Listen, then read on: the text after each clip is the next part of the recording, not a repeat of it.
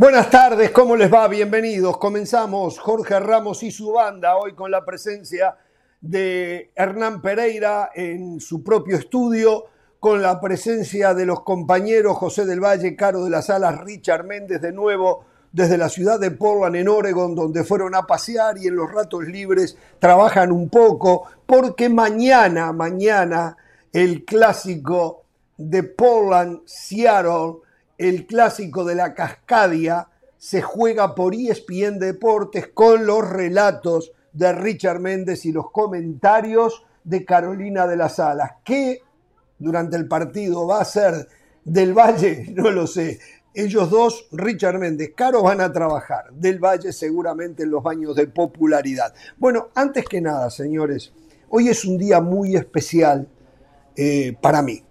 Es un día muy especial porque hoy se cumplen 65 años de un lugar con tanto olor a fútbol, pero tanto te impregna el fútbol de una manera que nunca más después te lo puedes sacar. Es algo que te va a acompañar, lo tengo en las fosas nasales y no me lo puedo sacar.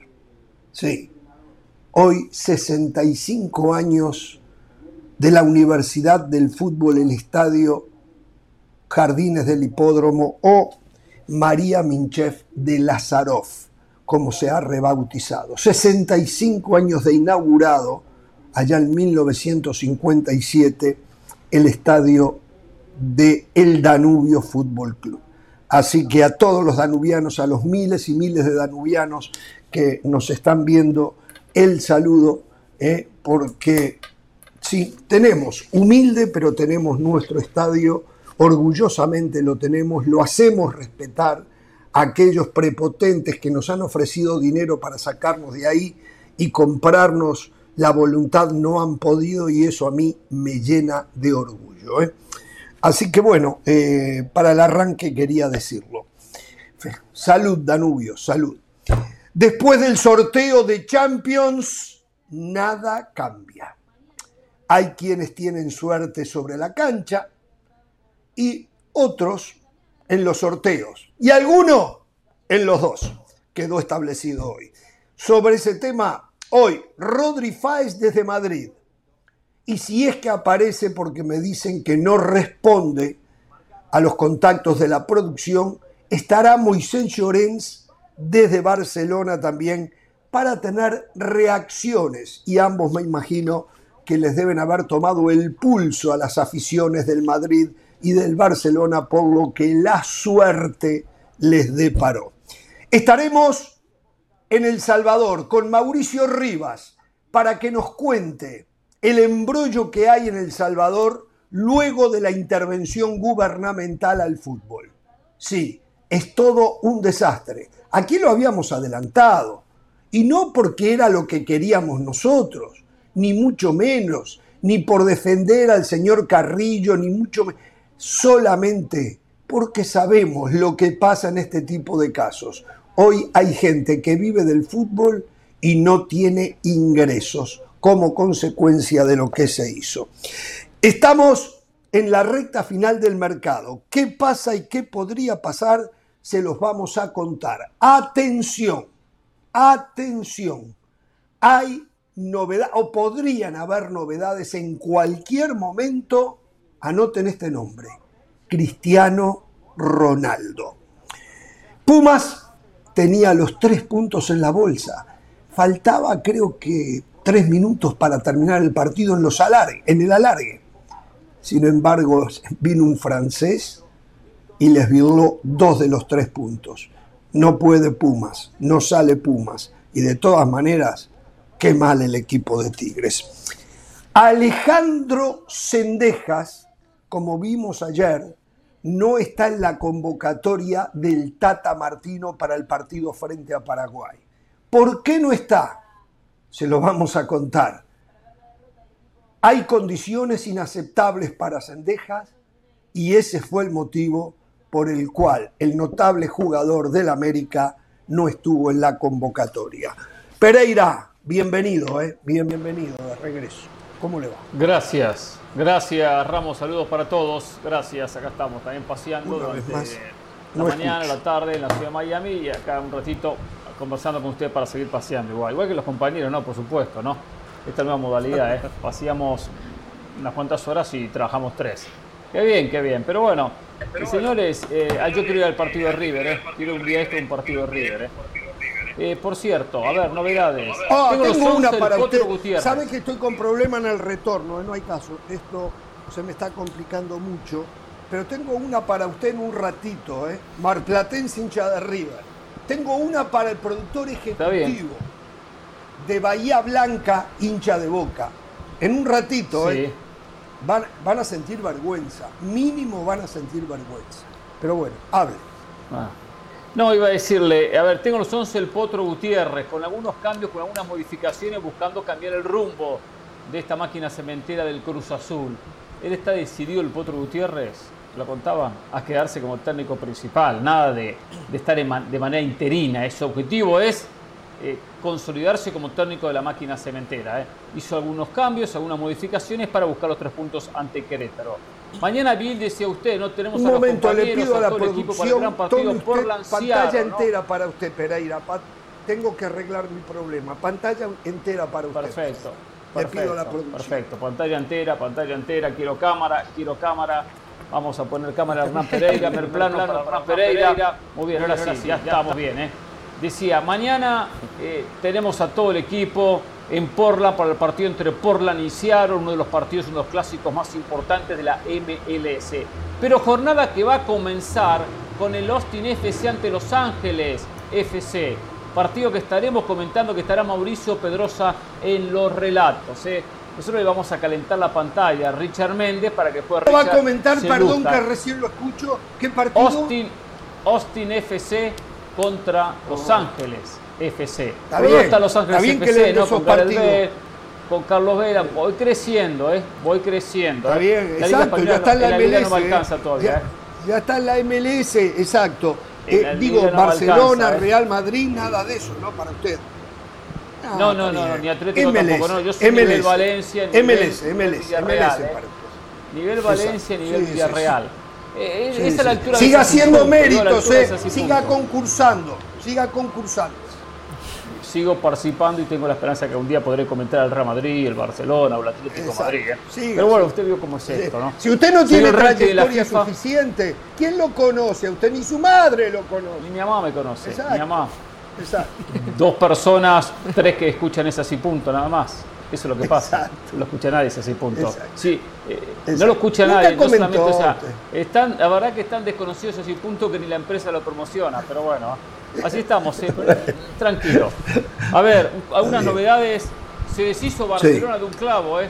se deshizo de un clavo Barcelona. ¿eh? No, y no dentro de esto, es un ser humano, es un ser humano. Eh, bueno, pero, pero sabe, últimamente, últimamente Digo, ¿usted cree que el día que yo logre que usted se vaya, voy a venir acá y voy a decir que saqué un clavo de arriba?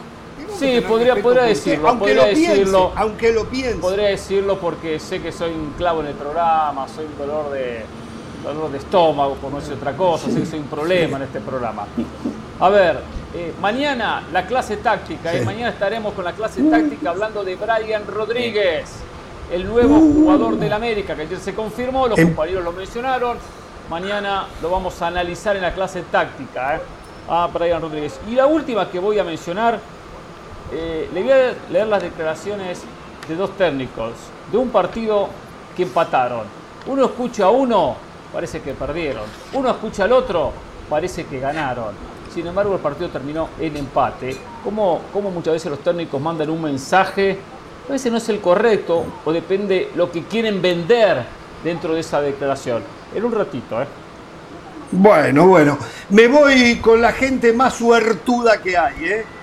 eh bueno, digo, una trabajadora. Exactamente. Eh. Digo, eh, José del Valle, Richard Méndez, qué suerte que tienen, qué suerte les acompaña. Miren, están en Portland. Carolina de la Sala se lo ganó a través de su trabajo, ¿no? Eh, ¿Cómo le va del Valle? ¿Cómo está usted? ¿Qué pasa? No, del Valle.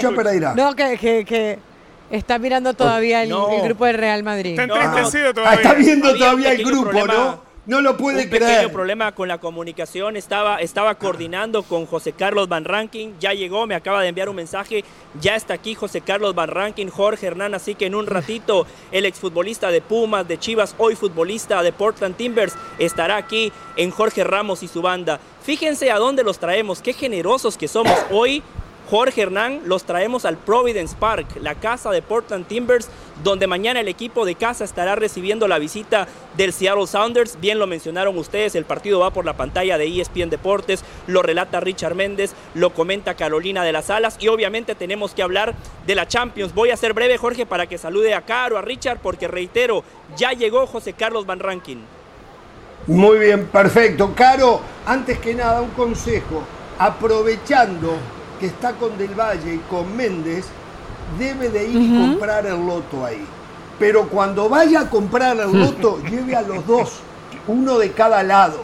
¿eh? Seguramente, claro. seguramente va a estar muy cerca Ay, si es que no lo no gana, me diga ¿eh? eso. Seguramente. Le, le hago una pregunta para, para ver Sí. si es tan cierto. Cuando estábamos en Las Vegas, estaba caminando y me encontré un billete de 5 dólares. Y dije, ¿Ah, nada, sí? estoy en Las Vegas, tengo que jugármela. No pude, trabajando no pude, y lo guardé en mi cartera. ¿Confía tanto usted en la suerte de Richard Sí. Méndez y de Del Valle como para que yo en ese loto me gaste esos 5 dólares o los guardo? Sí, compre, pe- pero los dos la tienen que acompañar. Usted, es más, al momento que el señor de la gasolinera o del supermercado está imprimiendo el boleto, Ajá. usted los agarra de la mano a los dos. Tiene que haber un contacto, porque por ahí pasa la suerte. Estos tipos olvídense, caminan para atrás y, no, no, una cosa de no creer, una cosa de no creer. Bueno, ¿cómo le va, señora? ¿Bien? Jorge. Muy bien, Jorge, la verdad que muy contenta viendo eh, lo que pasa en la MLS, este estadio que por cierto es de, césped completamente artificial y me puse a buscar si todavía había entradas, eh, capacidad para 24.218 personas y eh, hay pocas entradas, muy pocas entradas para el partido de mañana. La más barata cuesta 116 dólares, la más cara 324 dólares. Ya evidentemente un poco más abajo. Y hablando de entradas, cuando faltan 87 días para que comience eh, el Mundial de Fútbol, hay que decir que ayer justamente la FIFA dio a conocer cuál era ese partido más solicitado. ¿Y cuál es el partido más solicitado? México-Argentina. Sí. Todo el mundo quiere entrar a ese partido, en donde se va a jugar en un estadio que es el de mayor capacidad, más de 80 mil personas. Y bueno, básicamente algunos numeritos que nos muestran hacia dónde va la tendencia de los aficionados, los mexicanos siempre con esperanza, Sí. los argentinos pensando que pueden ser campeones del mundo, pero bueno, Jorge, hay mucho para hablar, Van Ranking ya está aquí con nosotros, así que cuando quiera con Muy bien, perfecto. El saludo, hablando de suerte, al señor Richard Méndez, la suerte de estar compartiendo allí en Portland con Caro, con José del Valle, la suerte, eh, no, la suerte no, se lo ganó, eh, que mañana va a relatar el clásico de la Cascadia, la suerte que tiene salud, la suerte que tiene de estar en Jorge Ramos y su banda. Tiene tanta suerte también el señor Richard Méndez y me alegra muchísimo, Richard. ¿eh? ¿Cómo le va? Sí. Un gusto como siempre, Jorge Hernán. Eh, más que suerte, diría es una bendición. Yo no soy de los que cree tanto en que la suerte te hace el camino, sino en las bendiciones. Y estar hoy acá en Providence Park, estar para, para relatar el partido de mañana junto a Caro, estar acompañado por José, es una bendición, como es una bendición pertenecer a la banda. A ver, bendición como la que también tiene el Barcelona. No es que el Real Madrid salió favorecido en el sorteo. Vamos a ver si dejamos la lloradera. Que el Barcelona ha caído en un ¿Pero quién lloró? grupo. ¿Y sabe por qué? Se lo explico porque sabe por qué es muy bueno el Jorge, el grupo del Barcelona. Porque van a tener seis partidos de pretemporada para la UEFA Europa League. Es un tremendo negocio que ha hecho el equipo de la Porta. Con las palancas Uh, económicas. uh, qué bajeza la ir a la UEFA suya. Europa League. Negoción Qué de Barcelona. bajeza la suya, qué bajeza la suya. No. Bueno, Es más, bueno, bueno. Y para terminar, antes de, para no quedarme en el tema Champions, porque seguramente lo vamos a hablar después, y em, pues ya, ya tenemos por acá a José Carlos Van Ranking, pero, pero quiero, quiero hacer un toque con eh, el nuevo fichaje que ha llegado para el fútbol mexicano, para el América, la llegada de Brian Rodríguez. sigue la Liga MX buscando jugadores que no tienen lugar en la MLS. Brian Rodríguez no tenía lugar en LAFC, por un lado estaba Diego Rossi, llegó Gareth Bale, pues la mejor solución es irse a la Liga MX. La Liga MX sigue mirando a ver qué es lo que suelta la MLS, lo que no le sirve a la MLS para llevarlo. Usted está diciendo que el uruguayo es un desecho de la MLS y llega a la MX. Sí, señor. Distinto hubiese sido que ficharan a Diego Rossi. Distinto hubiese sido que ficharan a Diego Rossi. Totalmente. Jorge, Jorge ya, que mencionó, ya que mencionaron MLS y uruguayo, les tenemos una primicia. Les tenemos una primicia. Uh. Nico Lodeiro va a estar en Jorge Ramos y su banda. La producción del programa ya está, ya está arreglando los pasajes, la reserva de hotel para que Jorge Ramos y Hernán Pereira vayan a Seattle. Ahora, si no quieren, Carolina, yo y Richard vamos sin problema. no hay ningún problema. Y Jorge tiene razón. Yo soy un tipo con mucha suerte. Anoche cené gratis otra vez. Hernán, seguí su consejo. ¿eh? ¿Algún venezolano? Algún venezolano. Que siga por ese camino. Bueno, bueno señores, eh, tengo un mensaje. Mire, mire, tengo un mensaje para José del Valle como siempre, para, para Hernán Pereira también, mm. por supuesto, Richard Méndez y hasta para el productor ejecutivo.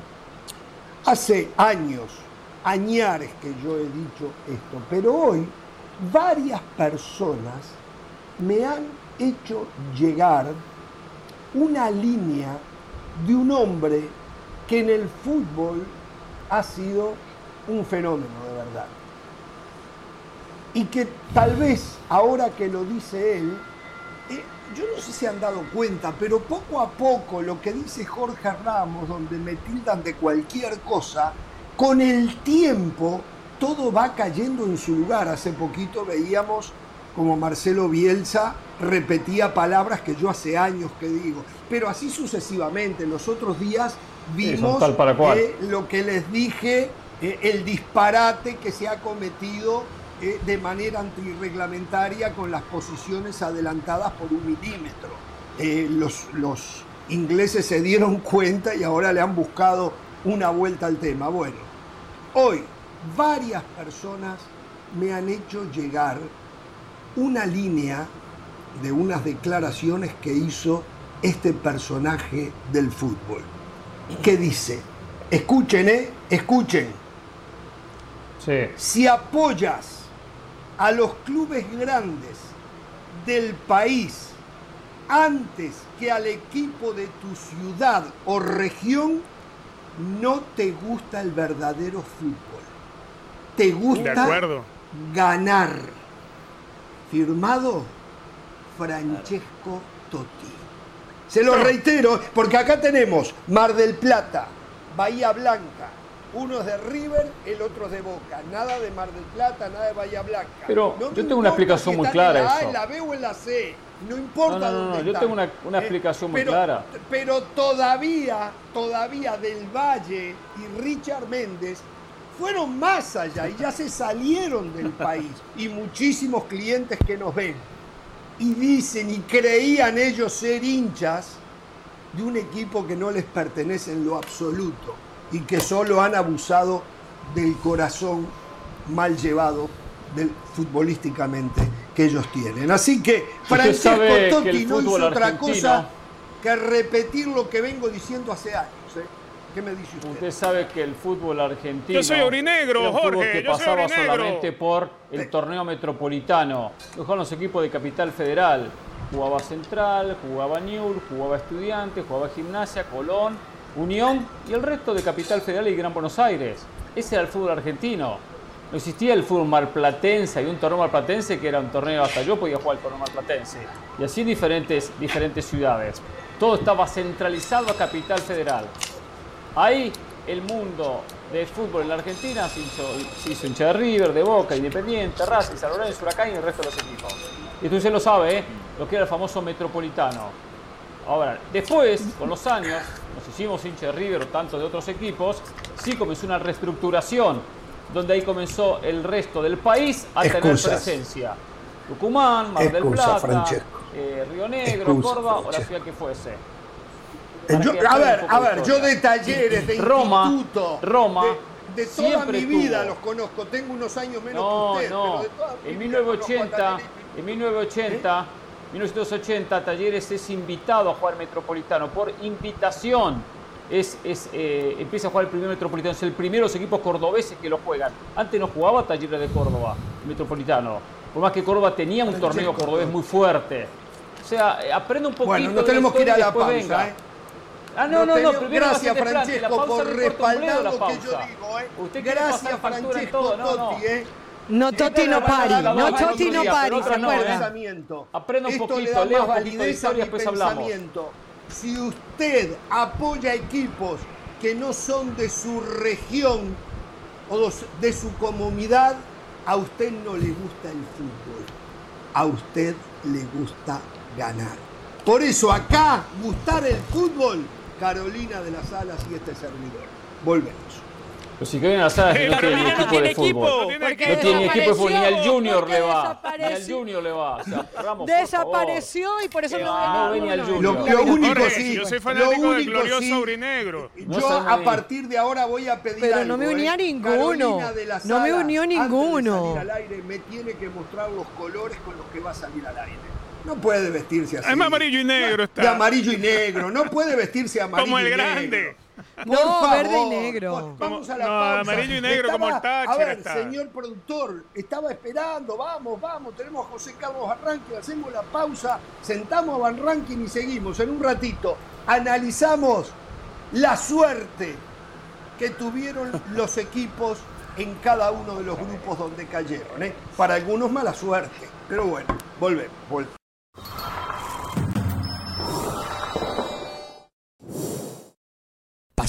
Determinación y constancia es lo que te hace campeón y mantiene tu actitud de ride or die baby. eBay Motors tiene lo que necesitas para darle mantenimiento a tu vehículo y para llegar hasta el rendimiento máximo. Desde sobrealimentadores, sistemas de sonido, tubos de escape, luces LED y más. Si buscas velocidad, potencia o estilo, lo encontrarás todo en eBay Motors. Con más de 122 millones de piezas, siempre encontrarás justo lo que buscas. Y con Guaranteed Fit de eBay, tienes la garantía de que tu pieza quede perfectamente a la primera o se te devuelve tu dinero. Porque con eBay Motors, quemas llantas y no tu dinero. Con las piezas que buscas, a los precios que quieres, tu auto se convertirá en el MVP que te dará el triunfo. eBay Motors. ebaymotors.com. Solo para artículos elegibles se aplican restricciones.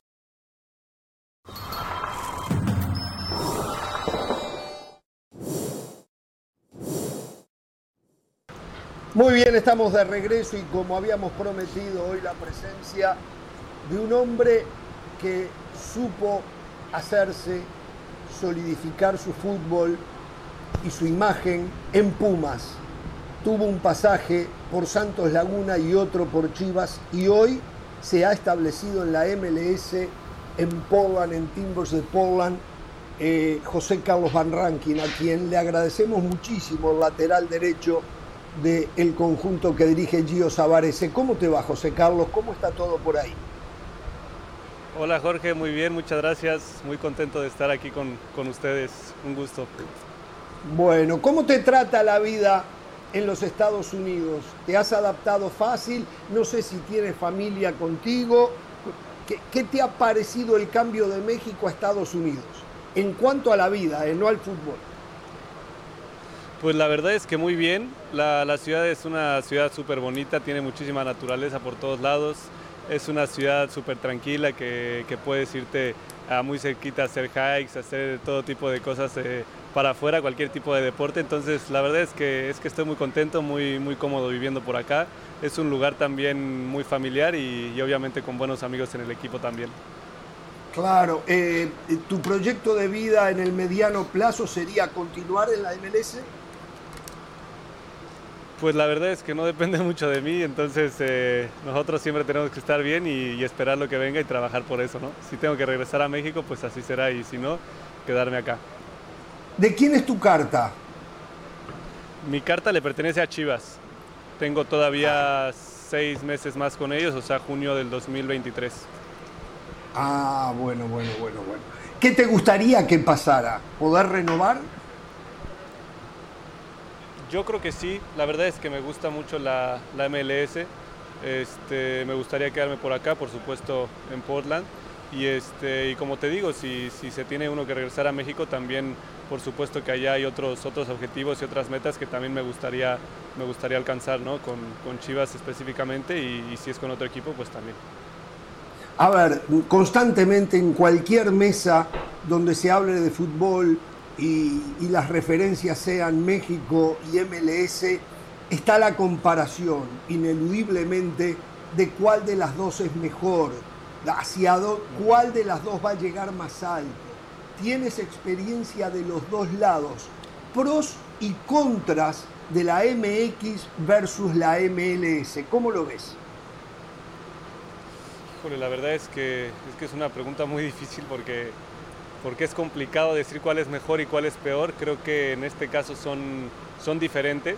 Eh, en lo personal te puedo decir que me costó un poco de trabajo adaptarme al, a los conceptos futbolísticos que se tienen acá, porque de pronto hay partidos en donde se pueden llegar a abrir más rápido, en donde a lo mejor el orden táctico no es el mismo, a lo mejor es un juego de repente más físico, de más velocidad, o, entonces como que tiene muchos cambios durante el mismo partido, que eso es algo un poco diferente a lo, a lo de México. ¿no? En, en México probablemente tú puedes ya esperarte lo que va a hacer el rival y acá muchas veces dentro del mismo juego cambia, cambia todo muy rápido. ¿no? Claro, también me parece que en México, a través de los mismos medios, eh, porque se transpira mucho más fútbol también, como que uno va aprendiendo del rival, escuchando, viendo, por supuesto, de la información que tu club te da, pero también de la opinión de la gente, ¿no?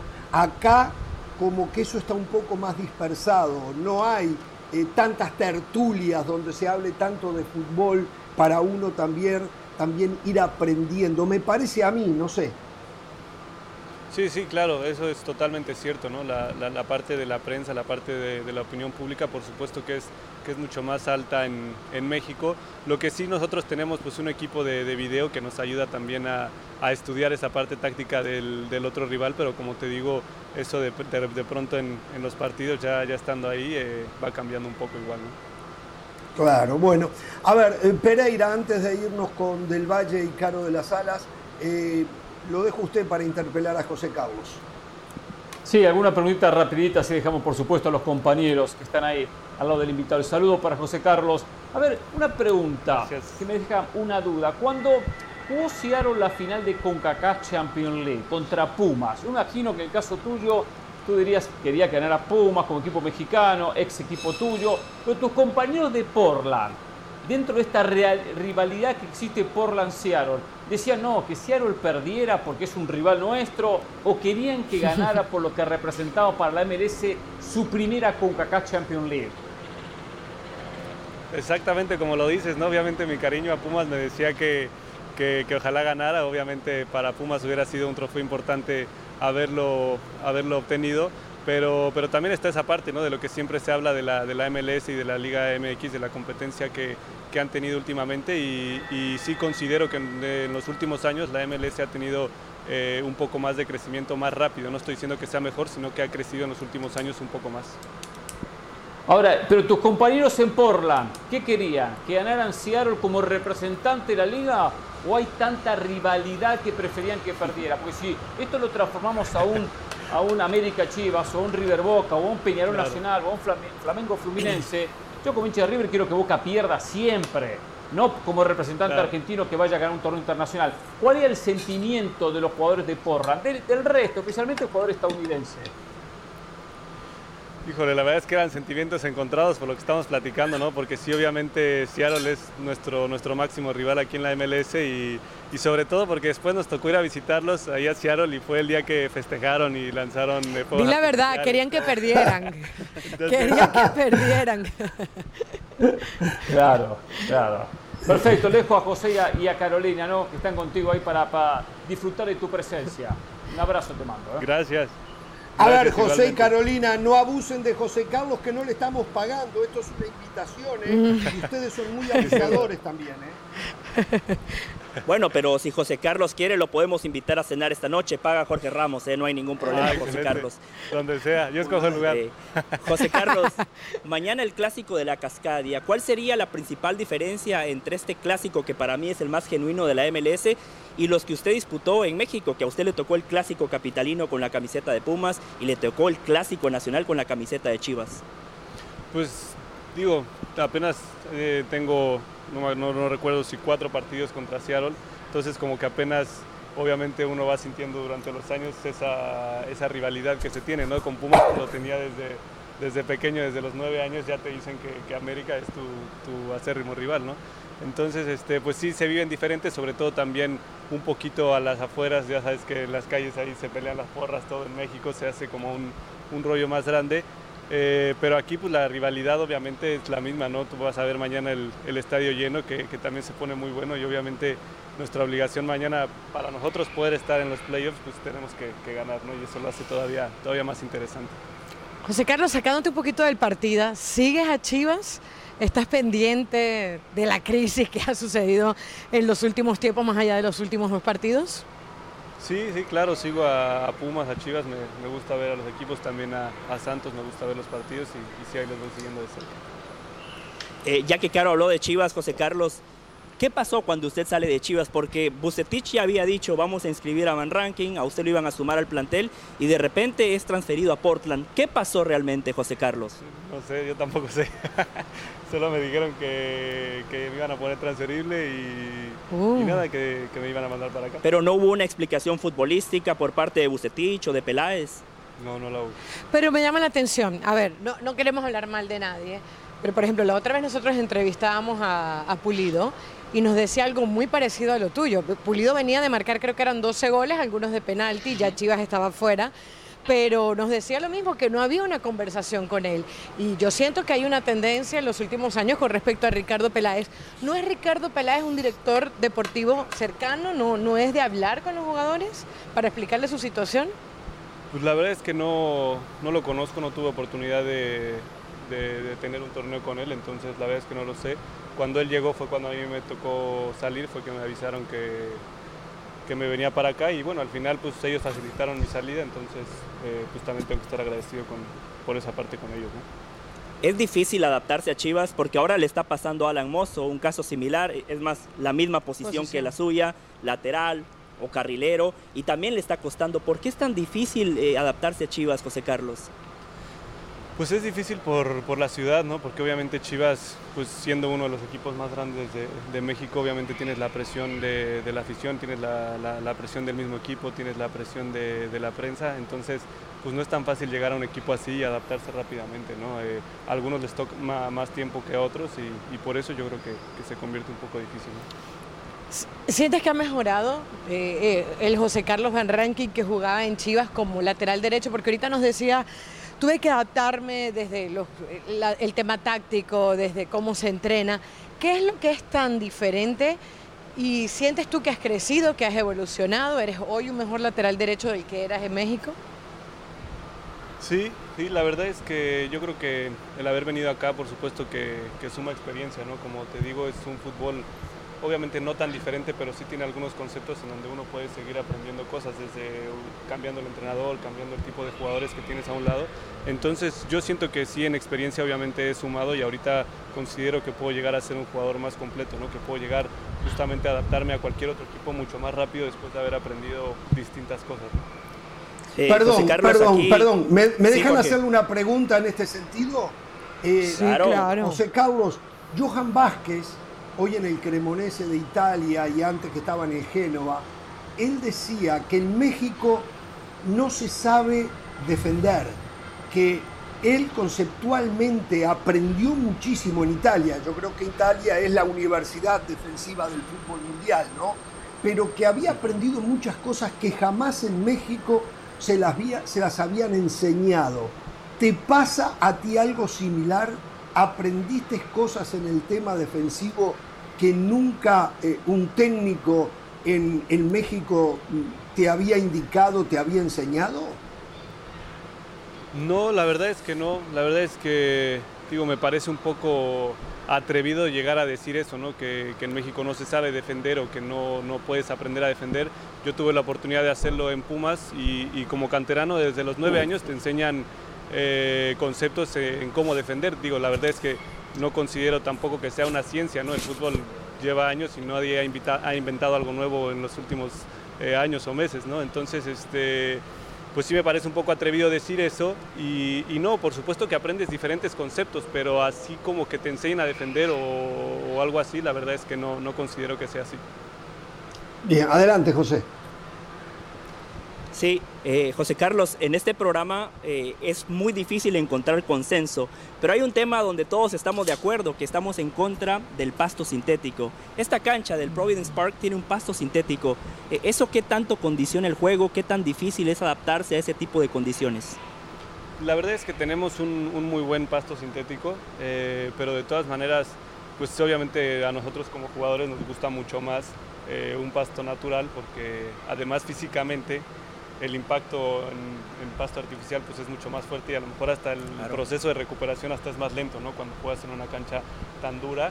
Y, bueno, después pues ellos intentan hacer lo mejor que pueden eh, regando el, el, pasto sintético para que sea también un poco más rápido el partido, todo ese tipo de cosas. Pero, pero pues sí, obviamente de preferir mil veces el pasto natural. ¿Qué te pide Gio como lateral? Eh, evidentemente te da como prioridad seguramente el tema defensivo, pero ¿qué te pide? Que te proyectes, que te unas con el extremo, que aproveches a los hermanos Chará, eh, eh, que, centres. ¿Cuál es la prioridad en este equipo de Portland para el lateral derecho? Pues la verdad es que muchas veces depende de la táctica que vayamos a usar eh, de acuerdo con contra quién vayamos a jugar, ¿no? Pero normalmente los conceptos que manejamos defensivamente es siempre tener la línea de cuatro bien cerrados para que no nos, nos penetren por el medio y que siempre jueguen por fuera, ¿no? No darles ese espacio en donde, porque aquí justamente hablando de la parte física de, cómo se juega en la MLS, los wingers normalmente son muy rápidos, ¿no? Entonces es preferible siempre que jueguen por fuera que que jueguen por dentro. Entonces yo creo que ese es uno de los conceptos que, que más manejamos defensivamente acá. Y, la selección, José Carlos, en esa posición está Jorge Sánchez, ¿no? Pero después el Chaca Rodríguez se ha caído. ¿Por qué José Carlos Van Ranking no ha tenido todavía una chance en este proceso? No, pues tampoco sé, pero ya me tocó ir una vez, ya me tocó ir una vez, jugué un partido eh, amistoso contra Costa Rica, me tocó jugar medio tiempo. Eh, y después de eso eh, no me ha tocado, seguramente necesito tener un nivel más alto para poder tener una oportunidad ahí que, que obviamente creo que en este momento están los de mejor nivel, como es en este caso Jorge Sánchez, y, bueno, yo creo que va a ser una posición peleada para el Mundial que, está en, un corto plazo. José, hay una concepción que en Estados Unidos y en la MLS hay mucho espectáculo, hay muchos goles, pero se marcan muchos goles también. Eh, algunos piensan que, es un tema de defensores, otros piensan que es un tema de porteros. ¿Realmente están así? No, yo creo que es justamente por la parte que te digo que obviamente cuando hay goles en contra es muy fácil eh, culpar a los defensores. Siempre los defensas o el portero son los culpables de eso, pero hay un, parado táctico en donde le puede facilitar o no al otro equipo eh, marcar los goles con más facilidad. Entonces, yo creo que va más por ahí, como te digo, que los partidos, a veces tú te estás esperando algo y al final es un partido totalmente abierto, entonces obviamente para el rival es mucho más fácil entrar. Yo solo tengo una pregunta final, Jorge, y Caro puede tener una más y cierran ustedes allá con Hernán Pereira. José Carlos, el Real Madrid, ¿qué opina de ese equipo que ganó la Champions, ganó la Liga, hoy se llevó a cabo el sorteo y parece que van encaminados a, la décima quinta? Porque el Real Madrid es referencia, José Carlos es un hombre de fútbol. Caro, yo estoy convencido que José Carlos ve la Champions, ve los partidos de la Liga. ¿Qué opina del Real Madrid, José Carlos? Excelente equipo, la verdad es que, es que muy bien. Un cliente, cliente. Pero también me gusta el Barcelona, entonces. Ah, mira. Bueno, eh, eh, Pereira, algo A ver, la última. Ah, la última para, para José desde aquí. Eh, ¿Le ves futuro a Chivas? ¿Un futuro más promisorio del que hemos visto en los, en los últimos años? Yo creo que sí, yo creo que sí. tarde o temprano tiene que, tiene que venir ese, ese buen futuro. ¿no? creo que todos ahí están intentando trabajar para eso.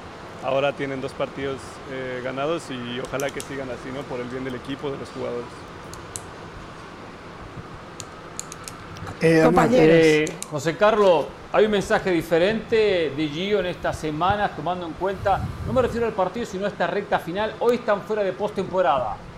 O sea, hay que cerrar bien el campeonato, estamos ya en la recta final, pensando en lo que va a ser la etapa de playoff. Tendrán que mejorar, tendrán que ajustar algunas cositas para estar en lo que es la fiesta final. Sí, por supuesto, como, como te lo comenté, como lo comenté ahorita, el partido de mañana es importantísimo porque además de ser un clásico, yo creo que va a ayudar a, definir esta, esta última fase del torneo. ¿no? Nosotros ganando mañana podemos tener un poquito más de, oportunidad de, meternos en los playoffs. hay que cuidarse más de Seattle. ¿Qué es lo que más le preocupa de Seattle? Pues que son muy agresivos eh, ofensivamente, la verdad es que tienen, tienen jugadores muy buenos al frente, entonces hay que cuidar el orden defensivo y, después, por supuesto, hacerles daño adelante, ¿no? Perfecto. Bien, uh, José Carlos, eh, ¿concentran ustedes, por ejemplo, esta noche?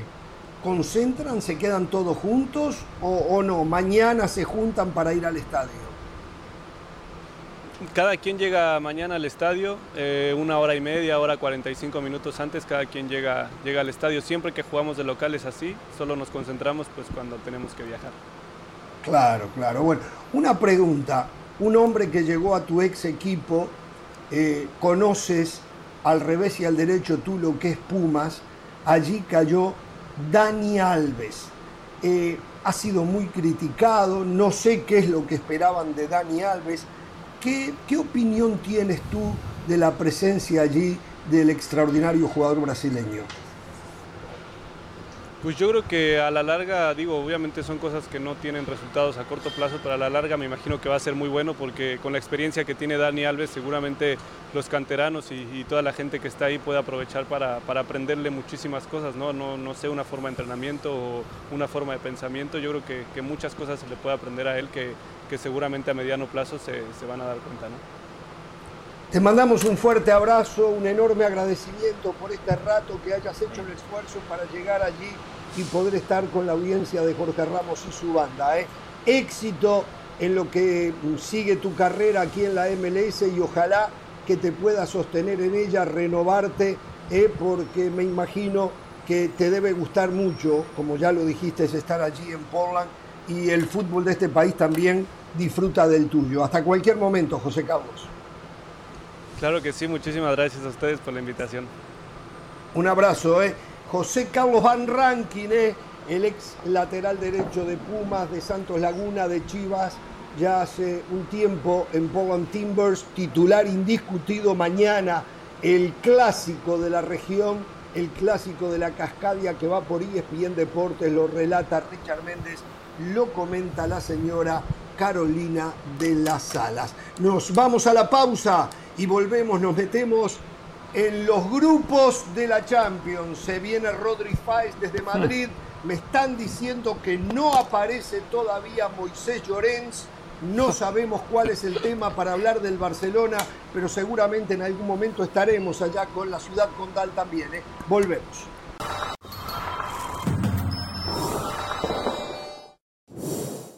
Más allá del juego hay algo en lo que todos vamos a coincidir. A todos nos gusta ganar. Por eso tienes que conocer los precios sorprendentemente bajos de seguro de auto de State Farm. Contacta a un agente llamando al 1-800 State Farm. Como un buen vecino, State Farm está ahí.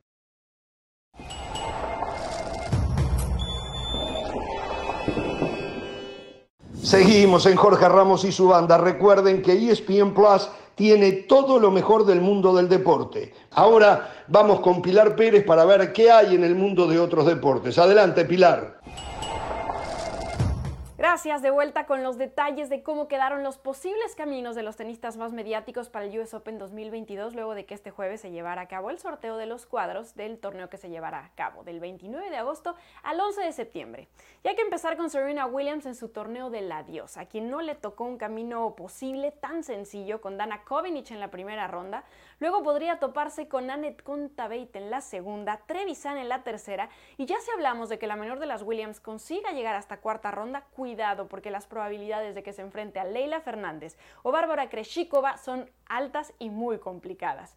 Para los cuartos podría esperar la Ons Jabeur, en semifinales María Zachary y en la final Iga Swiatek. Nada sencillo para Serena en el caso de Rafael Nadal, quien sigue en la búsqueda de su Grand Slam número 23 para empatar justamente con Serena. El arranque se ve un poco más sencillo. En primera ronda se mediría a Rinky Hishikata, que recibió wildcard para participar. Después comenzaría a complicarse con Fognini o Karatsev. Luego podría verse las caras contra el serbio Kekmanovic y en cuarta ronda lo podría estar esperando el Peque Schwartzman o Frances Tiafo. En cuartos de final Cameron Norrie, que además viene cerrando el año de manera espectacular. Y en semi se podría dar un duelo de compatriotas frente a Carlitos Alcaraz. Para la final, evidentemente, el campeón defensor y el número uno del mundo, Daniel Medvedev, suena como la opción más probable. Así los caminos de los máximos ganadores de este tipo de torneos por cada uno de los cuadros. Ya informaremos desde Flushing Meadows si es que estos pronósticos se dan o no. Por lo pronto les hacemos la invitación para que no se pierdan toda la acción de la liga. Este domingo el Barcelona recibiendo al Valladolid a las 10.30 del Pacífico, 1.30 del Este, ya lo saben, solo aquí. Continuamos con más en Jorge Ramos y su banda.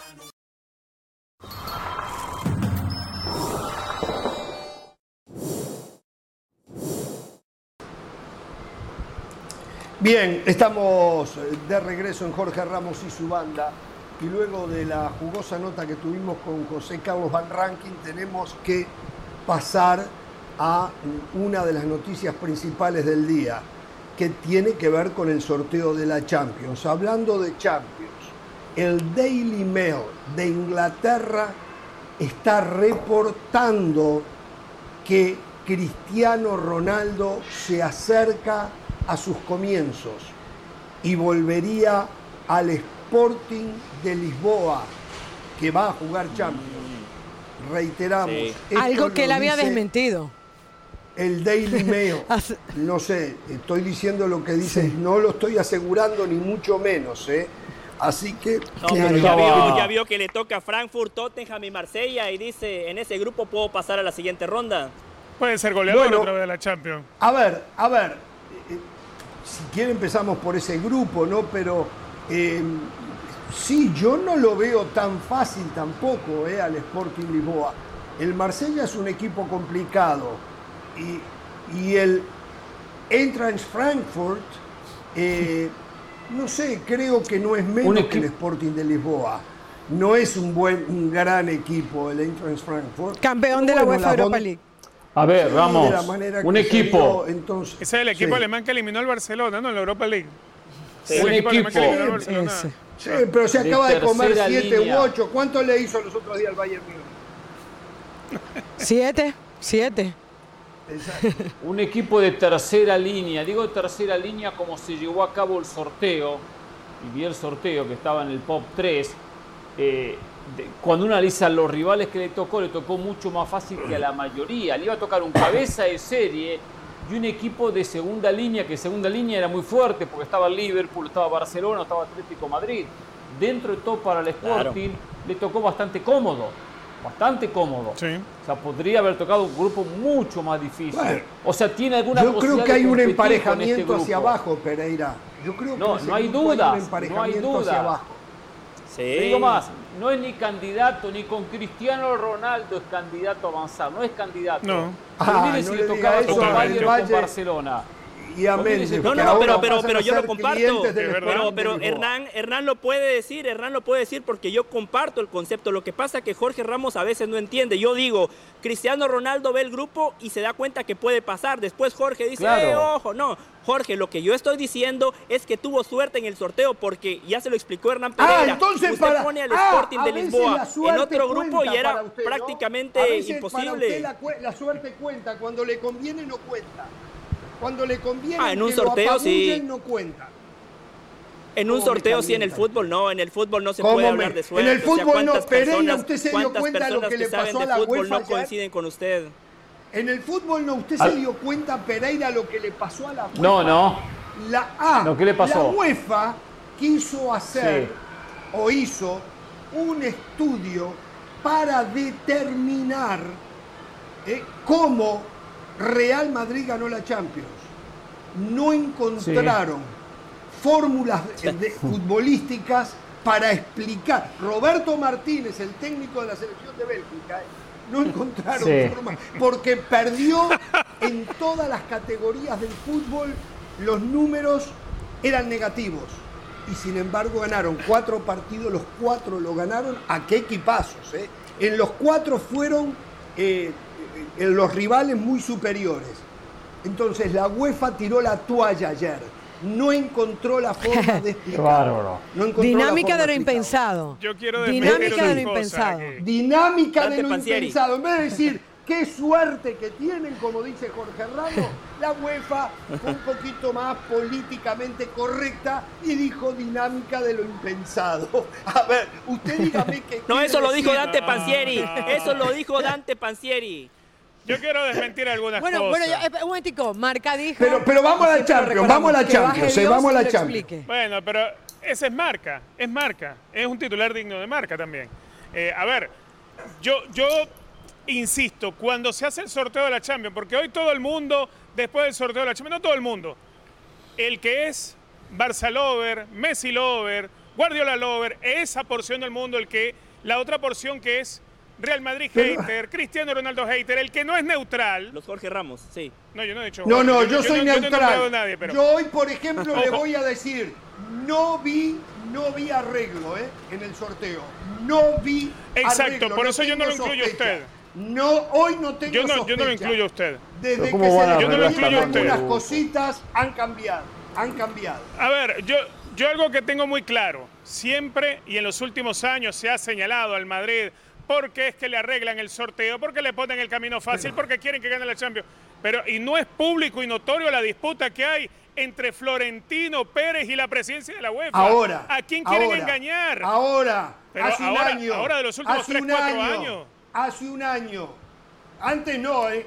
Antes era público y notorio que Florentino Pérez, como lo dijo Florentino Pérez, ayudaba a sus jugadores a ganar el, ba- el balón de oro. Lo dijo Florentino Pérez, no lo dije yo. Bueno, pero, pero, ¿Eh? pero el balón de oro no ahora es UEFA. cambió la dinámica. Ahora cambió la dinámica. Pero el balón de oro no es UEFA. El, balón, el premio del balón de oro No además es un premio individual. no lo decide la UEFA. No importa. Lo que- lo que- A ver, a ver. Jorge, Seamos lo que sí lo es cierto es que Pero no hay manera los- de los tratar gu- de los decir grupos.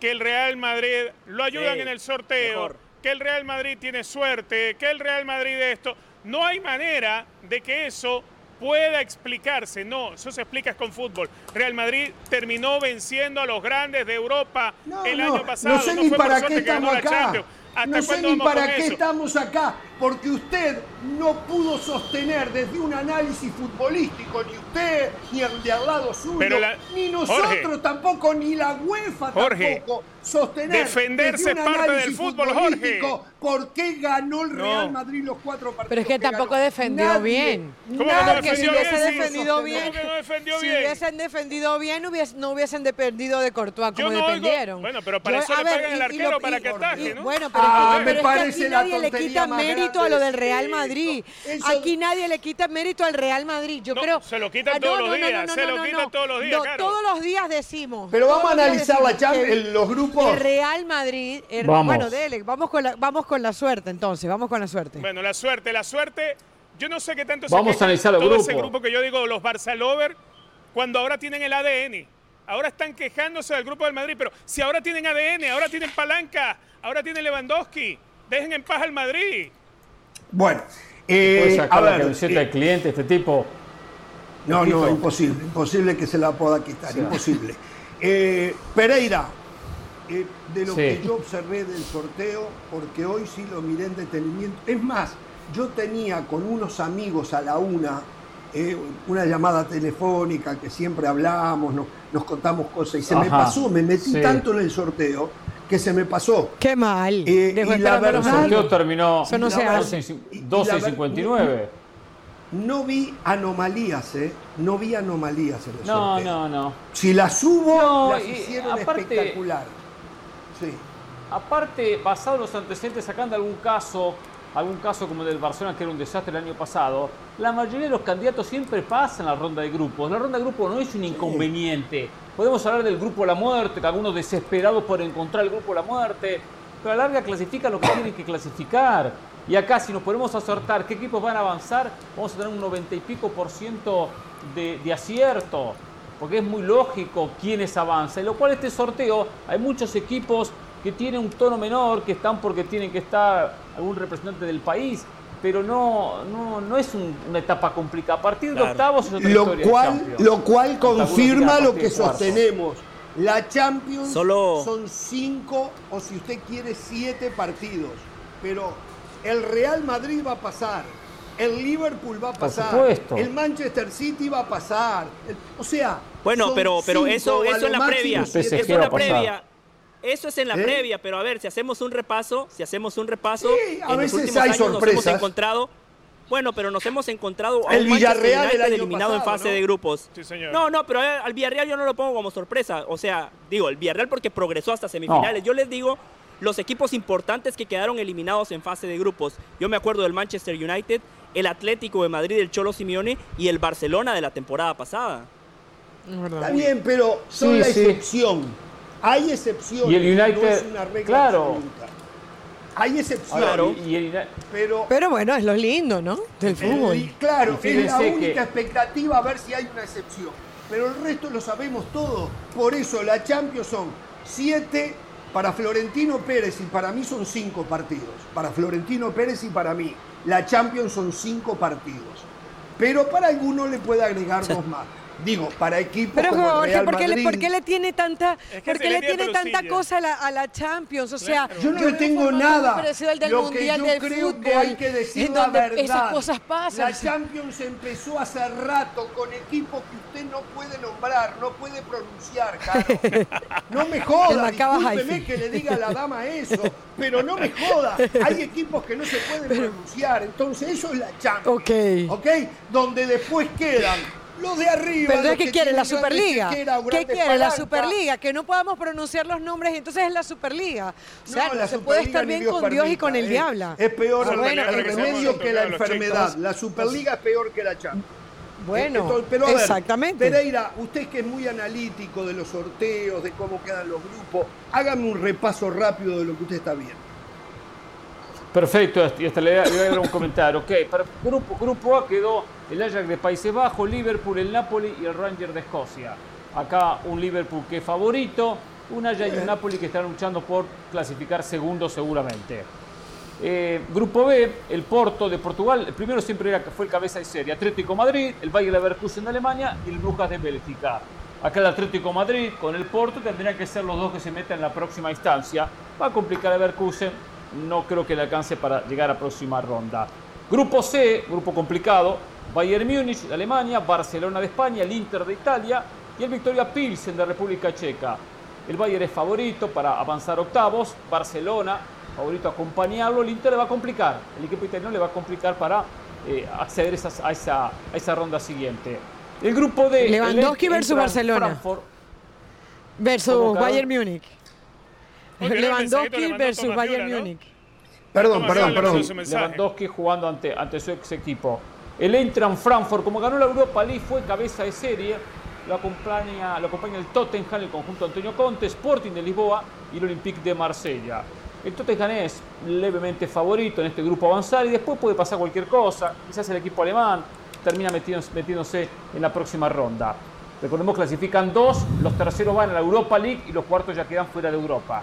El grupo E, Milan de, Italia, el Chelsea de Inglaterra, el Salzburgo de Austria y el Dinamo Zagreb de Croacia. Acá hay una diferencia muy marcada entre los dos primeros, Milan y el Chelsea. Con el resto, Salzburgo, uno piensa que estará disputando ese tercer lugar y bueno, intentará darle batalla a los primeros va a ser muy difícil que pueda meterse. Más que ha tenido alguna Champions buena. El grupo F, Real Madrid de España, el Leipzig de Alemania, el Shakhtar Donetsk de Ucrania y el Celtic que regresa a esta ronda de Champions, el Cel- Celtic de Escocia, un histórico. Una cosa, eh, solo favorito. para, para explicar esto, eh, Pereira. Sí. El Shakhtar Donetsk va a ser las veces de local en Polonia, ¿eh? No juega en su país.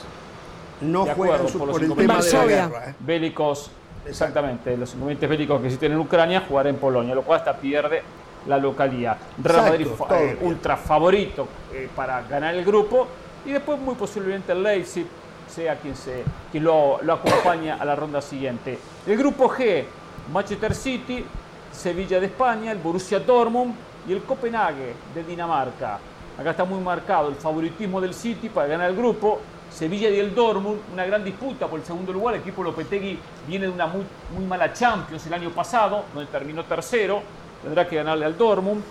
Eh, y el Copenhague, que simplemente completa el grupo. Acá se da también poco el morbo de la presencia de Haaland con el City contra su ex equipo, el Borussia Dortmund. Y el grupo H, el Paris Saint-Germain de Francia, Juventus de Italia, el Benfica de Portugal y el Maccabi Haifa de Israel.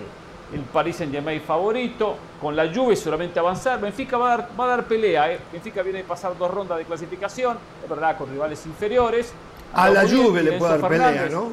Lo cual, lo, sí, a la, a la Juve le puede dar pelea. No pesó bien el equipo de Maximiliano Allegri en, el calcio es candidato a la lluvia a, meterse, pero le puede dar alguna pelea. Es el equipo Benfica que eliminó el año pasado casualmente en la ronda de grupos al propio Barcelona. ¿eh? Un rápido repaso. Maccabi Haifa, candidato por supuesto a terminar cuarto en este grupo. El próximo 6 y 7 de septiembre ya comienza lo que va a ser la fecha ronda de grupos. El 13 eh, y 14 la segunda ronda, lo cual hay dos semanas consecutivas de ronda de grupos. Después hay una Gracias, pausa. Dios. Octubre, primera semana, 4 y 5, tercera fecha. 11 y 12, cuarta fecha.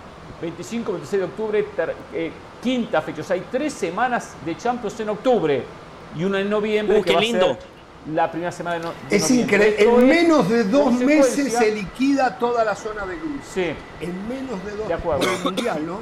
El 2 Por de, el el 2 de Mundial, noviembre se termina. el 2 de Ojo, noviembre se ojo termina. porque Exacto. la sobrecarga de los jugadores, Exacto. jugándose exacto. puntos importantes. a partir del Los que lleguen 14 espichados de febrero, a partir del 14, 15 de febrero comienzan a jugarse los octavos de final. Eh, a ver, José, eh, su reacción a lo que pasó en el sorteo. Lo decíamos ayer, Jorge, tomando en cuenta los candados establecidos, ayer que repasábamos eh, los bombos, era muy difícil eh, que hubiese un grupo de la muerte y creo que no lo hay. Si usted Sí me apura, el grupo más complicado sería el del Bayern Múnich, Barcelona, Inter, pero claramente el. Barcelona debería de pasar, debería de pasar. Tiene Pero el Inter, el Inter es un equipo de jerarquía, de historia, que Eh. se reforzó bien, regresó Lukaku, últimamente protagonista en la Serie A, han recuperado parte de ese protagonismo perdido en la Champions. Entonces podría sorprender, sí, pero el Barcelona es favorito. Ahora si no pasan, lo que decía Richard, ¿no? Revancha en la UEFA Europa League. El Real Madrid, Jorge, aquí, aquí sí tuvo suerte. Aquí sí tuvo suerte, aquí podemos hablar de suerte porque son bolitas que se sacan de un bombo y claramente le vuelve a tocar el Shakhtar, uno de los viejos eh, conocidos del conjunto merengue en su idilio eh, por la Champions. Y después la verdad que no veo un rival complicado para el Real Madrid, tuvo suerte porque el Celtic, el Leipzig podría ser el más complicado del equipo alemán, pero tampoco es un rival de jerarquía. Cuando repasamos la Bundesliga ni siquiera le puede pelear al Bayern Múnich, eh, le ha costado ser segundo. Eh, creo que cuando tenían a Nagelsmann eran, eran un equipo más hecho, que jugaba mejor. Ahora realmente no lo veo, así que Jorge, no, para mí no hay grupos de la muerte. Creo que en todos los grupos podemos decir claramente cuál es el favorito. En la mayoría de los grupos podemos decir cuál va a ser el segundo. Y después sí hay una paridad para ver cuál va a ser el segundo. Pero eh, creo yo que el Madrid claramente en esto sí tuvo suerte. Eh, lo del Real Madrid Claro. a mí ya me sorprende. Es que es demasiado. Es como que le sale todo a Florentino, al equipo merengue. Todo. A ver, este era un equipo que hace una semana estábamos hablando que le vendió por 85 millones de euros, porque eran libras esterlinas, a Casemiro, ¿Eso es al suerte? Manchester United. Claro que, o sea, para mí en parte es suerte, porque cu- ¿cuánto- ¿cuántas veces puede pasar en la vida que tú acabas de comprar un jugador como Chomení y que tan rápido se te regrese la plata? O sea, yo entiendo que es el Real Y por Madrid. un tipo de la edad de que- Casemiro. eh, ¿Cómo? Por un tipo de la edad de Casemiro. Por un además. tipo, sí, es que al, al Real Madrid todo le sale bien. Gana la Champions como la gana, porque hay que, o sea, y yo vuelvo a decir, sí, muy bien el Real Madrid, su jerarquía, pero, o sea, vuelve a jugar la Champions que jugó el, el año pasado y no la vuelve a ganar, no hay manera. Si no le gana el PSG, le gana el Manchester City, si no le gana el Manchester City, le gana el Chelsea. Es un equipo que realmente, salvo que no llegó Mbappé, es lo único que yo veo que le salga mal a este equipo, le sale todo. Es el sorteo, es el tercer año consecutivo que le toca con el Shakhtar. O sea, ¿qué probabilidades hay, las matemáticas, de que te salga tres veces un equipo No, no, es una cosa de no la misma que tiene Barcelona de que le salga el Bayern. Una uy, cosa Barcelona se debe estar recordando el 8 a 2, el 3 a 0, el 4 a 0. Uy. Ya llegó. El que, que, el Real Madrid ha tenido tropiezos en fase de grupos. ¿eh? El Madrid, en una de esas tres que menciona Caro, perdió en Ucrania, perdió contra el Sheriff. Recuerden que perdió contra el Sheriff también en fase de grupos, pero al final de cuentas les alcanza. O sea, pueden tener una mala noche, pero incluso, Caro, aunque no haya tenido suerte en el sorteo, lo que decíamos, no hay grupo y si no hacen el Real Madrid le debería alcanzar para clasificar. al Real Madrid le debería de alcanzar para clasificar a la siguiente ronda. No, pero no, minimicemos. ¿Por qué hicieron eso con el Barça? ¿Por qué no hicieron eso con el Barça si a la UEFA le conviene que el Barça... Pero, pero, a ver, pero, pero, pero no minimicemos. Tampoco pero si se minimiza el Real Madrid hablando de suerte. Cuando se habla de suerte del Real Madrid, tenemos que decir suerte con el Paris Saint Germain, suerte con el, con el Manchester City, suerte con el Chelsea, suerte con el Liverpool. Ya basta el tema de suerte, vale. A ver, suerte es meterle tres goles al Manchester que a usted City. Le duele, pero Eso es suerte. La UEFA Eso no es suerte, meterle tres al Manchester Richard, City al equipo de Guardiola. La UEFA no lo pudo explicar, Richard. La UEFA, la UEFA que Jorge. tiene absolutamente todo para explicar desde lo futbolístico no pudo tiró la toalla. Jorge, entonces no fue fútbol, ¿qué fue? Un extraterrestre que pasó que ahí. Llegó al punto que ya no hay explicaciones, porque futbolísticamente fue absoluta y totalmente superado.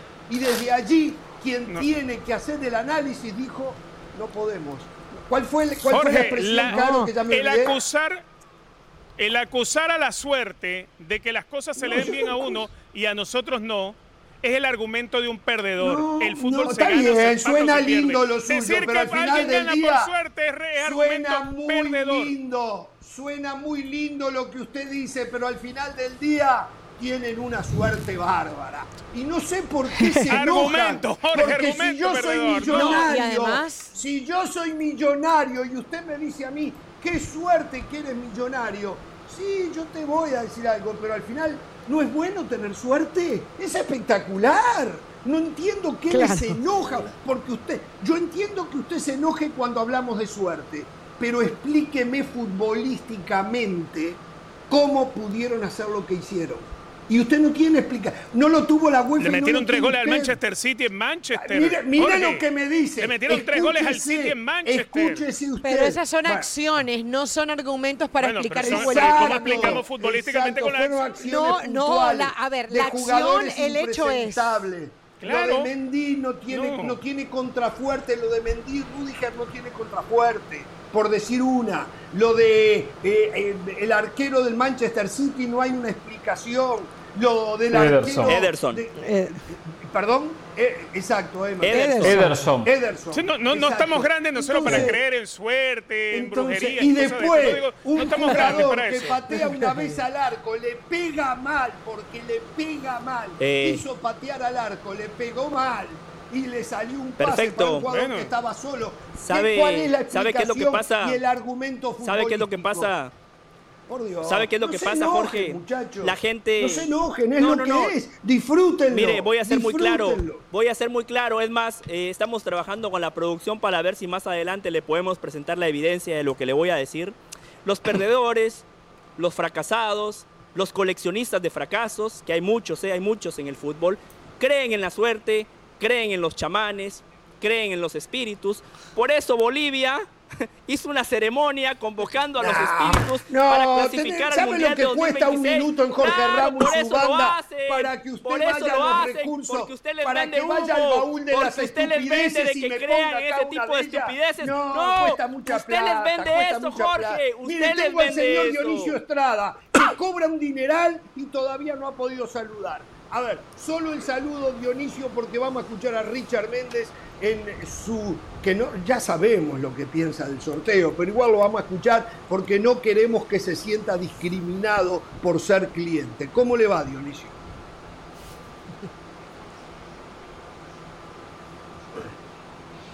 El saludo para todos. Imagínate entonces aquellos que se sacan la lotería. Qué Pero ¿quién suerte dijo que son perdedores? Yo Dios nunca mío, dije quisiera que- ser que ese real- perdedor, quisiera ser ese perdedor.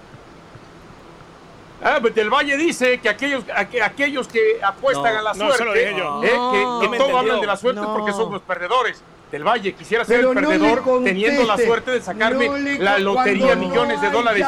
¿Qué suerte tiene del. Valle Richard, Richard Méndez y-. Carolina de las Alas?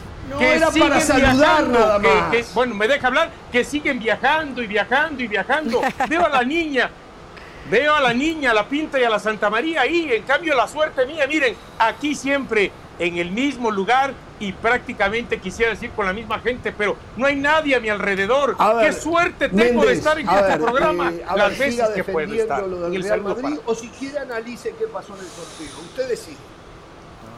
No, el sorteo, el sorteo es un sorteo como siempre, como toda la vida, donde hay gente que queda en un buen grupo, porque yo creo que Barcelona no ha quedado en ningún grupo de la muerte. A ver, Yo creo que Barcelona no debería estar preocupado.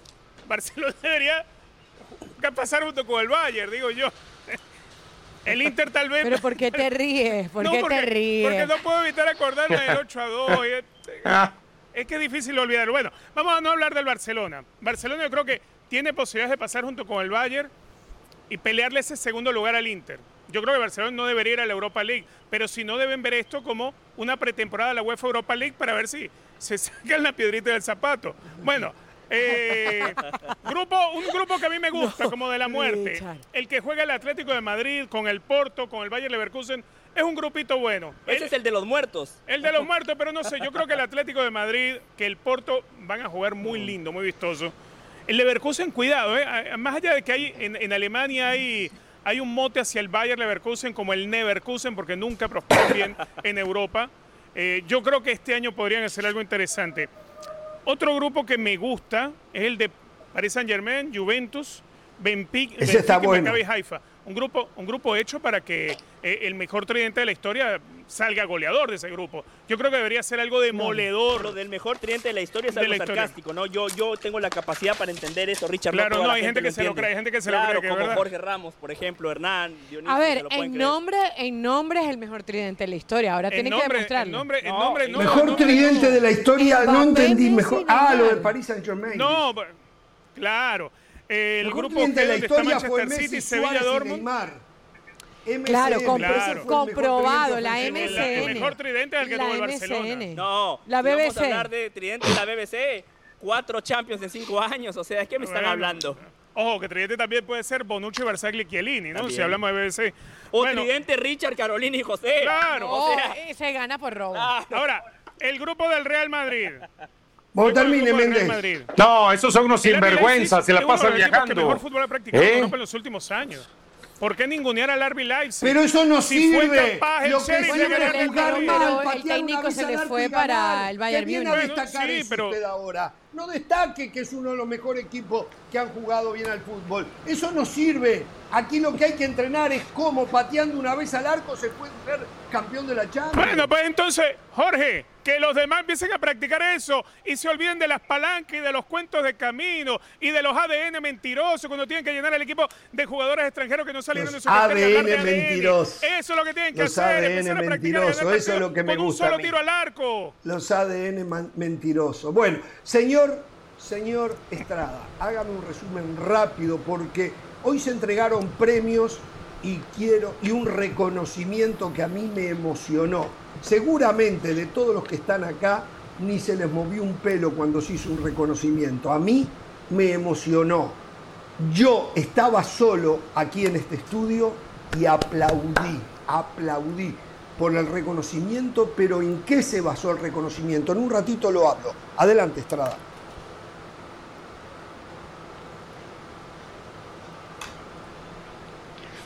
Bueno, a ver, primero yo coincido, no hay grupo de la muerte. Tranquilamente, eh, prácticamente donde están los favoritos, ahí van a pasar. ¿eh? Liverpool y el otro, a ver, yo no descartaría al Rangers, ¿eh? Sí, está el Ajax, sí, está por- el Napoli. Apúrese, Ese El Rangers. no pierda tiempo. Este, que Sufrió para ganar el ha dado- PSV, ha- apúrese, ha dado cada- ha dado, ha dado, Aporte ha algo. dado cada, Vive la historia. ha dado cada campanada. ¿eh? Bueno, bueno. Yo ya les dije, ¿Sabe Rangers, qué? cuidado en El ese grupo con el Napoli- Rangers. Después el no Napoli lloren y digan, ah, nos sorprendió el Rangers, qué historia que bárbaro. nunca logró pasar de los octavos de final de una Champions. Y por el Napoli pasó Maradona y pasó Cavani, ¿eh? No ha logrado superar los octavos de la Champions. Historia. Bueno, después eh, en el otro, en el grupo número B, ahí Atlético pienso que se va a meter junto con Leverkusen. Después en el grupo número C, el Bayern Múnich y el Inter de Milán. Yo no sé por qué me hablan del Barcelona como si fuera pan comido. eh, esa segunda posición, Épale. ¿no? Este, y yo me voy por el Inter de Milán. Después, este, en el, ¿qué? Después en el grupo D, eh, voy a el Tottenham y el Marsella, por supuesto. En el grupo E, el Milan y el Chelsea. En el F, el Real Madrid y el Leipzig. Coincido en ese aspecto. En el grupo G, el Manchester City En y el Borussia Dortmund. Jorge. Y en El- el grupo el- H, opino Paris sí, Juventus. sí. Esos son los que No, pero permítame agregar algo a lo, de, ronda. a lo de Estrada. A mí no me parece descabellado poner al Inter. O sea, porque No, claro. uno habla hoy del Barcelona y el Barcelona sigue siendo un interrogante. El Barcelona el primer partido lo empata, el segundo partido lo gana 4-1, pero con un primer tiempo que dejó muchísimas Y interrogantes. que lo destapa cuando entra Dembélé, porque Eh, si no era lo mismo. Exactamente. Eh, y el mismo Ansu Fati, que termina siendo protagonista Fati, en ese perdón. partido. Entonces, eh, el Inter de Milán es un equipo que no solamente tiene hoy a Lautaro, sino que ha regresado Lukaku, ha regresado con ganas de marcar gol, tiene a Nicolo Vale- Varela, es un equipo que se conoce, que es campeón. Entonces, a ver, yo creo que si hay un equipo que, a ver, Barcelona es- hoy es nombre, hoy el Barcelona es Bueno. nombres, pero, Eh, hoy es pero, pero, pero hoy Barcelona no es favorito a pasar, no palanca, necesariamente. Bueno, es voy, voy, Ah, voy sí, a opinar yo. En el grupo A, creo que está clarísimo que el, el Liverpool está sobrado.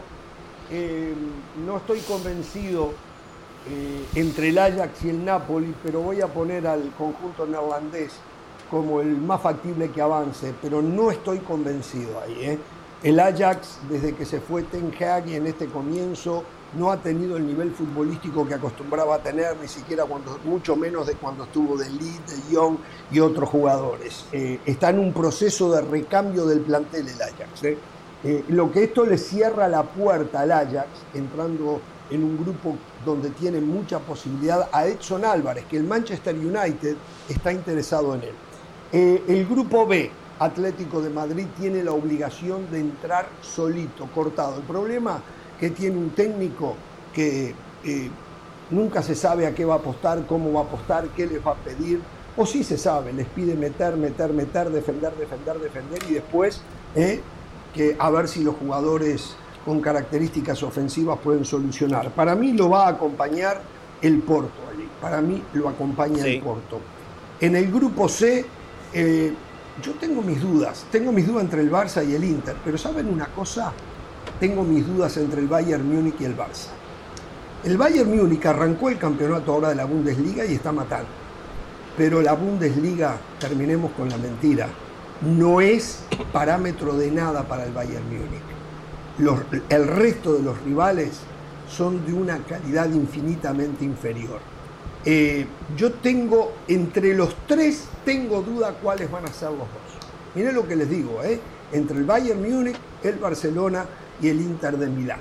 Me voy a ir con el Bayern Múnich y entre el Inter y el Barcelona, el Inter tiene la ventaja que es un equipo que viene ya trabajado de antes. El Barcelona es un conjunto de grandes individualidades que en estas primeras muestras no mostró todavía características de muy buen equipo. Pero quiero creer, quiero creer que con 3, 4, 5 partidos más, esas individualidades, perdón, esas, in- esas individualidades rápido, ¿no? se van a convertir en un rápido. conjunto. Y desde allí, entonces, suben las posibilidades del Barcelona. Me voy a ir con el Bayern Múnich y el Barça, pero no lo puedo garantizar. En el grupo D, allí está, siento yo, muy bien el Tottenham, viene jugando muy bien la Premier. Yo sé que jugar la Champions contra equipos de condiciones diferentes a veces complica mucho. Y en segunda, eh, en segunda posición yo voy a poner al Sporting de Lisboa. ¿eh? Para mí el último de ahí es el Eintracht Frankfurt. Y si no el Marsella. Pero me voy a ir con el Sporting de Lisboa. En el grupo E, Milán y Chelsea están cortados. El resto nada más están para llenar el calendario. Que son Salzburgo y Dinamo de Zagreb. En el grupo F, solo, absolutamente solo. A pesar de que no juega bien, el Real Madrid le alcanza con los cracks que tiene para cortarse solo. Y después el Leipzig, porque el Shakhtar Donetsk ni siquiera puede jugar de local y el Celtic es el Celtic. Grupo G, Manchester City cortado solo. Y después está la pelea entre Sevilla y Dortmund. Yo creo más en el Sevilla que en el Dortmund en Copenhague. Gracias por participar. Y el grupo H, Paris Saint Germain debería también de ganar ese grupo y la Juventus debería de ser el segundo. Benfica perdió jugadores importantes, también está en un proceso de recambio y, y no lo veo para pelearle a la Juventus. Llegó Enzo Fernández. Sí, pero está en ese, pero está en, pero está, pero está en ese proceso Pereira. No me gusta esta versión de fútbol Pereira, picante de Hernán Pereira. De, de cambio Calladito. de- Calladito. así que eso es No lo que pienso. Pero después se dan, co- no aseguro, lo único que puedo asegurar que el Real Madrid va a terminar en serio. Después no puedo asegurar más nada porque No, pero yo, yo le puedo asegurar algo mucho Al más City. arriesgado. Mire, yo hoy le puedo asegurar que nada más hay cinco equipos que realmente pueden ganar la Champions. Y si quiere este es tema para otro día, es algo que le debe de preocupar a la Ah, UEFA. sí, bueno, yo Nada le doy más hay mis cinco cuatro, equipos, ¿eh? no hay mucho Yo más. le doy Mire, mis cuatro. No, no. Le doy mis Le voy a cuatro. dar mis cinco. ¿Le puedo dar mis cinco primero? Porque Dele. seguramente usted después me quiere copiar la tarea. Muy sencillo. Liverpool, Manchester City, Paris Saint Germain, Bayern Múnich y Real Madrid. De esos cinco equipos sale el campeón de la Champions. Es así y punto. Por cierto, ayer los ratings se No. desplomaron y hoy igual, ¿eh? Cómo me extrañan en ese podcast. Bueno, Ayer y su yo- Estrada se fueron para ver, arriba. yo lo- Liverpool, digo lo mismo City, que ¿qué dice usted, dice? pero en lugar, en de poner al Bayern Múnich pongo al Chelsea. En lugar, de poner En al lugar del Bayern Múnich. No, Sí. Jorge. En lugar del no, Paris Saint-Germain, por yo creo que- favor. Bueno, En lugar Bueno, a del ver, Paris Saint a Germain, ver, el Chelsea. casi pone a Danubio, no más. Me emocionó muchísimo hoy el reconocimiento, y ahí me olvidé del nombre ahora, Arrigo que se le hizo a. La verdad que me emocionó de verdad. Lo aplaudí, estaba yo solo acá y aplaudí. Porque aparte en lo que puntualizaron, fue un hombre que fue un adelantado a que después vinieran otros y me- in- intentaran lo mismo y lo mejoraran, caso Pep Guardiola. Pero Arrigo Sacchi, y hoy él lo repitió, él dio a entender que el fútbol puede tener espectáculo, que él lo entendía de esa manera. Y aquel Milan de Arrigo Sacchi fue impresionante. Lo que jugaban al fútbol, los mataban a los rivales jugando al fútbol. Hasta que apareció el, el Barcelona de Guardiola, yo no había visto un equipo similar, ni siquiera Danubio en su mejor versión como la Oh, del 82. veníamos bien. Hablamos Ahí va, ahí va, Sergi. Iba bien. La verdad, la verdad que fue el Ay, reconocimiento Dios, a un hombre que Sí, protege sí, sí, sí. el buen Iba gusto más o por el deporte. Lo protege el buen gusto por el deporte. Lo de Arrigo Sacchi. Y después quiero decir, le entregan reconocimientos y en todos tengo que coincidir. Mejor técnico de la UEFA, Carlo Ancelotti. Mejor jugador de la UEFA, Karim Benzema.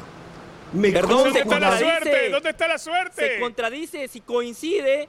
¿Por qué No dice sé, que no ganó por suerte? si- O sea, no, no lo entiendo. ¿Dónde está la Me suerte? permiten, no me permiten, me ya no permiten, eh, por favor muchachos, ya, el disparate Ya de la entiendo. tarde ya lo dijo, eh, habló de No Bolivia entiendo, y no de entiendo. Y no sé cuántas estupideces. A ver, De suerte. Mejor, técnico- mejor técnico de la UEFA, Carlo Ancelotti.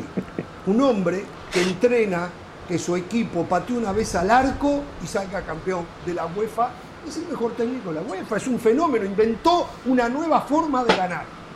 Mejor jugador Ahora de la la UEFA, Eh, ya, ya la- Karim Se dio Benzema. cuenta que se equivoquó. No hay duda, no hay duda. Jorge, Mejor jugador. Jorge, Jorge, Permítame, perdóname, no, no le voy a permitir, no le voy a permitir. Tengo que terminar con esto. Mejor jugadora de la UEFA, Alexia Putelas. Lo llaman del Valle. El equipo con más suerte lo dejaron vacío para evitar las agresiones que, por ejemplo, sufro yo. Exacto. Había un premio para el equipo con más suerte. ¿En No serio? lo quisieron nombrar. O sea, No hablando de sandeces, salió al No final, lo quisieron salió al final con una no sandez, igual que del Valle. Qué bárbaro. se lo habrán entregado a don Florentino Pérez, el reconocimiento del equipo más suertudo. ¿eh? Bueno, en un ratito vamos a estar con Rodri Falt desde Madrid. Me gusta la versión de En un ratito vamos a... Me dicen Picante, que contestó no dice nada. Y que quedó Parece de responder si está en condiciones de salir al aire o no. Es lo que me está diciendo la producción. ¿eh? Pero ahora nos vamos a ir hasta El Salvador. Me hubiese gustado hacer este contacto a El Salvador en otras condiciones, con otros temas.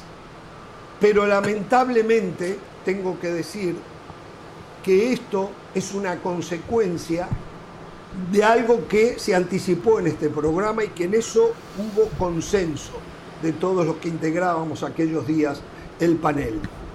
Las consecuencias que está pagando el fútbol salvadoreño por el gobierno haber intervenido en la Federación Salvadoreña de Fútbol. La FIFA, que fue benévola, les dijo a los gobernantes que ellos no podían ser parte de la federación, pero, pero, en lugar de suspenderlos, en lugar de suspenderlos, dijo nosotros, la FIFA, vamos a poner una comisión normalizadora. No estoy en el minuto a minuto de lo que está pasando. Yo eso se lo dejé a un hombre que conoce el paño mejor que nadie y que es el que nos va a informar ahora cuál es la situación del fútbol salvadoreño, que hasta donde yo sabía está parado, hasta donde yo sabía los dueños de los equipos están quejando que llevaban perdido dos millones y medio de dólares, hasta donde yo sabía todos aquellos que vivían del fútbol, y no solamente hablo de jugadores y técnicos, sino de vendedores de los esquilmos, eh, de productos, todo, todo, todo se paró. El señor Mauricio Rivas, desde el pulgarcito de América, desde San Salvador, ya está con nosotros. Mau, ¿cómo te va? Jorge, un abrazo para usted a la distancia, casa llena hoy en la banda y qué gusto realmente poder ser parte de este equipo. Desde el corazón de la capital Tú eres una bocanada de aire fresco después de tanto disparate que hemos tenido que escuchar desde Portland. Gracias, Ah. Mauricio, gracias. Un abrazo para usted, Jorge, para mi gran amigo José El Valle, Caro, éxitos, Dr. Richard, Uh. mañana también en la transmisión. Lo grave suyo que los amigos los elige, ¿eh? Digo, porque la familia uno la hereda, pero elegir los amigos y que la erre tanto no entiendo, no entiendo. No, pero no, bueno, pero, pero un abrazo para todos, para Dionisio, que también lo escuchaba por ahí, el mismo Hernán Pereira, toda la gente. Gracias. Sí, la verdad que es complicado. Gracias, Mauricio. Un abrazo. Dionisio, Dionisio, un abrazo para todos, la Hernán, verdad. Hernán tiene Le una hora ponen que no habla. Le ponen muchísimo Calladito, a- come a picante. nuestras tardes acá desde El Salvador a la hora que los vemos no perdemos ningún detalle de lo que está pasando a nivel ¿Por dónde se roban la señal? No, para nada, yo no me la robo, yo tengo E ESPN Plus, yo puedo verlo, señor Ramos. A usted, lamentablemente, Uy, no lo muy puedo bien. Lamentablemente yo no puedo ver o escucharlo relatar porque es algo que me encantaría ver, escucharlo de nuevo. No, ya no me va a escuchar. Me, retiré del relato en E ESPN. Me retiré en E ESPN del Y- relato. Ya no me va a escuchar. ¿eh? y- y Eso ¿sabe ya qué es lo que sucede? En Que yo ESPN. tengo- en el yo futuro te- veremos. Yo tengo ESPN Plus porque pensé que iba a tener la oportunidad de escucharlo relatar para que nos instruyera realmente con el relato No. de hace mucho tiempo. Pero bueno, le mando un abrazo y le deseo lo mejor, señor Ramos. Es difícil lo que usted apunta. Ah, Una cosa que le quiero decir a la gente, una Sí. cosa que le quiero decir a la gente, algo que seguramente hizo Mauricio. Si la gente adquiere ESPN Plus estando en los Estados Unidos, baja la aplicación y se registra, tengo entendido que después se van a otro país y pueden seguir viendo ESPN Plus. Eso es lo que yo tengo entendido, ¿no? Segura, eh, exactamente. Entonces eso es lo que pasó. Muy bien. Efectivamente. Muy Efe- efe- bueno, efectivamente, Bueno, pues lo hemos a hecho, parece que en podemos México no verlo, están pero así, sí, ¿eh? es difícil que usted dio el preámbulo tal cual como es, mi estimado Jorge, amigos que nos ven y compañeros que nos escuchan, porque es muy lamentable. Jorge, son 47 días hoy de no tener fútbol profesional en El Salvador. Y son 25 días de la última misiva, carta, comunicado que la Federación Internacional de Fútbol FIFA envió a las autoridades en El Salvador manifestando que iba a poner una comisión de regularización en el fútbol salvadoreño, de la cual extraoficialmente se ha rumorado muchísimo. Se ha dicho que no van a ser parte eh, gente de la estructura del fútbol, se ha dicho de que se están buscando a las personas idóneas, porque si algo decía esas páginas de la carta de FIFA era que buscaba en las personas idoneidad, gente idónea, gente que realmente tenga la capacidad, aunque no esté en las estructuras del fútbol, de llevar a buen puerto la regularización de la Federación Salvadoreña de Fútbol. Es lamentable, porque si bien es cierto, estamos de acuerdo que la gestión administrativa dirigencial en este país ha sido la piedra en el zapato para que el fútbol no se desarrolle. No somos exentos de eso, los criticamos y sabíamos durante los últimos 40 años qué es lo que se ha hecho mal en el fútbol salvadoreño, pero había formas de hacerlo. Porque primero, Jorge, hay 115 familias de 115 empleados de la Federación Salvadoreña de Fútbol que el día 24 de este mes cumplieron dos meses sin recibir el salario. Dos meses sin recibir su salario. 115 familias, 45 que trabajan en el edificio federativo y las demás en las diferentes asociaciones departamentales, mejor conocidas en El Salvador como ALFAS. Más allá de algunos equipos profesionales de primera, segunda y tercera divisiones que han tenido que parar el fútbol y que no están percibiendo mucho salario, han tenido que parar sus entrenamientos. Son muy pocos equipos los que manifestaron, ok, vamos a seguir entrenando por si esto se reanuda pero queremos llegar a un acuerdo con ustedes, aquellos equipos que de repente tienen la capacidad económica.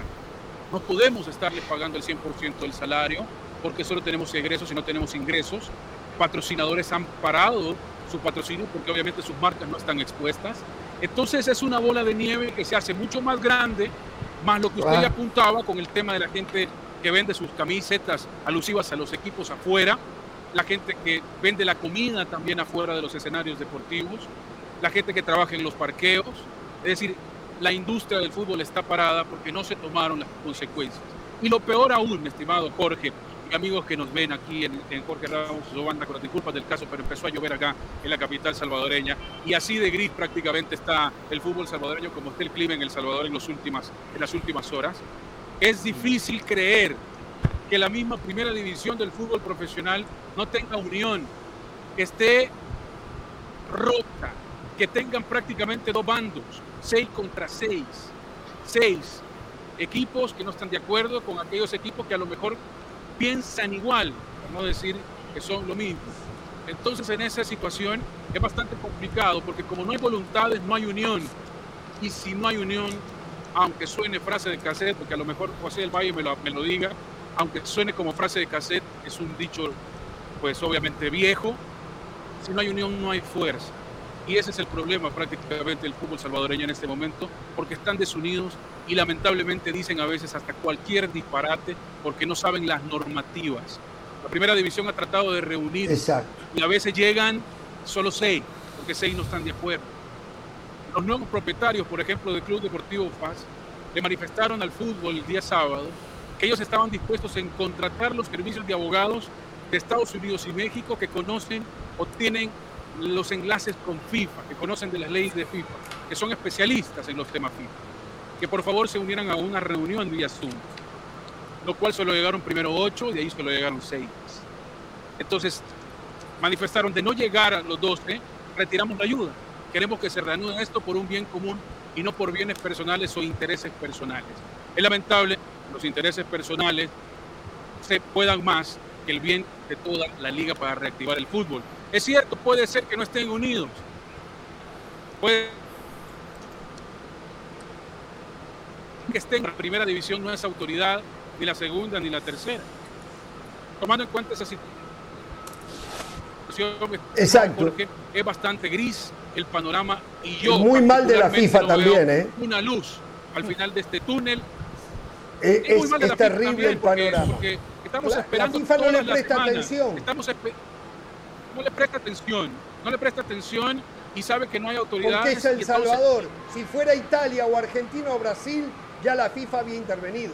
Pero intervenido a fondo y había una condición normalizadora. Comparto lo mismo, pero aparte de eso, en Guatemala recién hacía un enlace eh, eh, con el señor Milton Meléndez hace un momento. Yo creería que Guatemala quizás se, se, resolvió muchísimo más rápido, porque hay que recordar que las oficinas de CONCACAF, CONCAF, qué sé yo, están en Guatemala. Entonces acá, por más que se quiera hablar, no se puede hacer absolutamente nada porque no hay autoridades. Tenemos 45 días de tener a Stefano el fútbol. No hay autoridades en El Salvador. Y eso prácticamente Entonces- se, hace, se hace complicado para el balompié salvadoreño.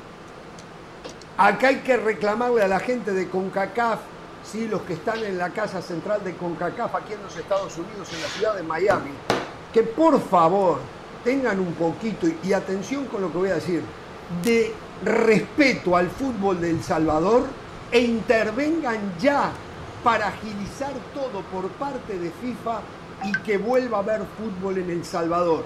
Le pido a los periodistas que hasta usaron a mi persona en diferentes medios para criticarme por lo que yo había dicho en este programa, que ahora metan la mano a la bolsa y le vayan a pagar a esas 115 familias que hoy no sé cómo harán para poderse sostener y comer. Ahora están Es callados, todos Jorge. esos que hablaron desde la ignorancia, desde la ignorancia, Claro. ¿no?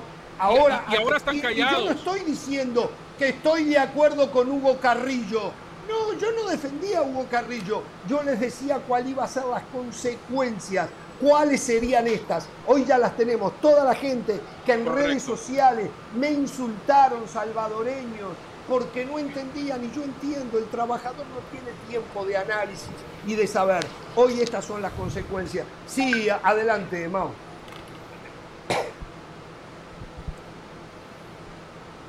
No lo escucho, Mauricio, Se me fue Mauricio, nos dice, congeló. Hernán, casualmente, en- casualmente eh, me llega información que el propio Gianni Infantino, Gianni Infantino va a estar en Costa Rica. Se congeló bajo el sol. domingo. Y va a estar el lunes en Guatemala. Ahora digo, sí. está, está en el área eh, de Guatemala, El Salvador, no le queda muy lejos. No, eh, Mauricio, Ah, mire ¿tú lo que está diciendo Pereira, Mauricio, ¿eh?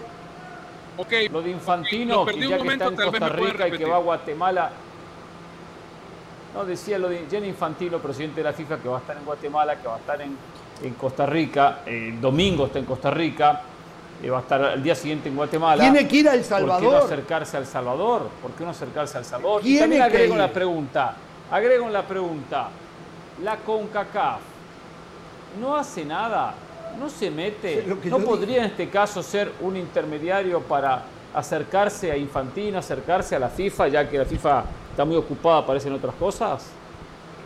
debería de, Hernán, debería de ser el enlace, porque estamos de acuerdo que FIFA no escucha absolutamente a nadie, solo a sus asociaciones en el sentido de las autoridades de cada una de las asociaciones. Yo creería que CONCACAF debería de poner también un poquito más de su parte para tratar de ayudar a esta situación que se generó, porque estamos de acuerdo que sí realmente hubo una intervención de terceros y eso no lo comparte FIFA.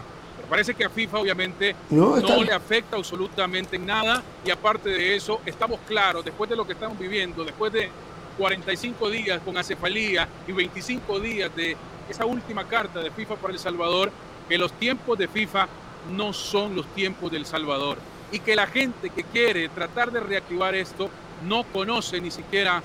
Una línea de realmente cómo FIFA se maneja en cuanto al tema de sus normativas y están prácticamente yéndose por la rama, no se están yendo directamente. Pareciera que algunos, pareciera que algunos como que les satisface el hecho que no vaya a haber fútbol y dejar despierto también el campeonato. Es muy triste para la gente del fútbol profesional de El Salvador y que vive de esto, estar parados en este momento. Hay equipos incluso que han perdido ya su condición física, porque hace rato que dejaron, porque hace rato que pararon. Entonces es bien complicado. Incluso algunos promotores en Estados Unidos planificaban partidos El Salvador, Argentina que se cayeron, El Salvador, Perú también en Argentina para este mes de septiembre y creo que eso no se va a llevar a cabo.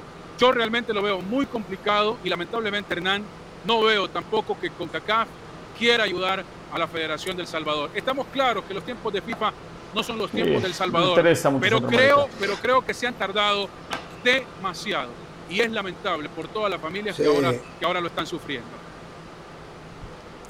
Yo, yo tengo Bueno. una pregunta, Jorge, para Mauricio. Eh, Hugo Carrillo se ha pronunciado, ha dicho porque algo, porque si hay una voz que puede unir es el técnico de un país, ¿no? Hugo Pérez. Hugo, Hugo Hugo Pérez, Pérez. perdón, no Hugo Carrillo, Bueno, perdón, Hugo Pérez. Hugo Pérez como empleado de la federación también junto a todos los cuerpos técnicos tienen dos meses de no cobrar, mi estimado, mi estimado Caro. No saben a quién abocarse y no, saben- no saben qué es lo que va a pasar. Solo siguen esperando. Ahora, Hugo Pérez dice Bueno, ojalá que haya una solución, no hay mucho que hablar. Más allá de que se pronuncie en su determinado momento cuando cubrimos a la selección en Carolina del Norte, en aquel partido que se suspende a los 64 minutos por el tema de la tormenta eléctrica frente a Panamá, en aquel amistoso que terminan ganando 3-2, pues dijo que por favor la lucha de egos o esta pelea de poderes la dejaran a un lado por el bien del fútbol salvadoreño, porque él sí medía las consecuencias y ahora lamentablemente las consecuencias las estamos viviendo, las está viviendo la familia del fútbol y por mucho que le cambien el, el, el, el nombre que, que nos tiene incluso hasta confundidos, que la fuerza viva del fútbol, que la mesa de trabajo del fútbol, que las estructuras del fútbol, uno ya no sabe realmente qué es lo que son, porque se siguen equivocando en cuanto al tema del trato que le están dando a la situación. Por intereses propios, porque creen que lo mejor, lo me, la, mejor situación es tratar de, de que el fútbol esté suspendido, que el torneo sea desierto. Y a partir de ese momento, pues ellos quizás están equivocados y no se activan y no tienen voluntades de que esto también mejore. Bueno, Mauricio, eh, te pedimos eh, que te mantengas en contacto con nosotros y a medida que ves que hay movimientos, eh, vamos a mantener informada a la diáspora salvadoreña que ama el fútbol de su país aquí en los Estados Unidos. este es un tema lamentable, se pudo haber evitado, era y es necesario un cambio, seguramente Hugo Carrillo era un desastre ahí pero el camino que se eligió, que no fue más que un camino populista de un gobierno para hacerle creer al país que ellos estaban con el fútbol, cuando ellos, antes que nadie, sabían que iban a hundir el fútbol en este problema. Y yo no estoy hablando del gobierno del país como tal, hablo del gobierno en lo que hizo para el fútbol. Si es que le quiso hacer un favor, le está generando un gran perjuicio, un gran perjuicio. Esta es la verdad. A lo mejor tienen suerte, ¿eh? A lo mejor tienen suerte. Pero más y suerte esto de la que ya tuvo, siendo el punta. Pero más suerte Perdón. de la que ya tuvo El Salvador, Jorge, con no haber sido suspendido, porque FIFA es claro en su reglamento, en sus estatutos. No no, puede haber gerencia de terceros. Y FIFA No ha sido benevolente, usted lo dijo, yo lo dije en su momento y usted lo acaba de decir en este momento. O sea, más suerte de la que ya tuvimos con no ser Sí, ya lo pudo haber no suspendido El. Salvador, exacto.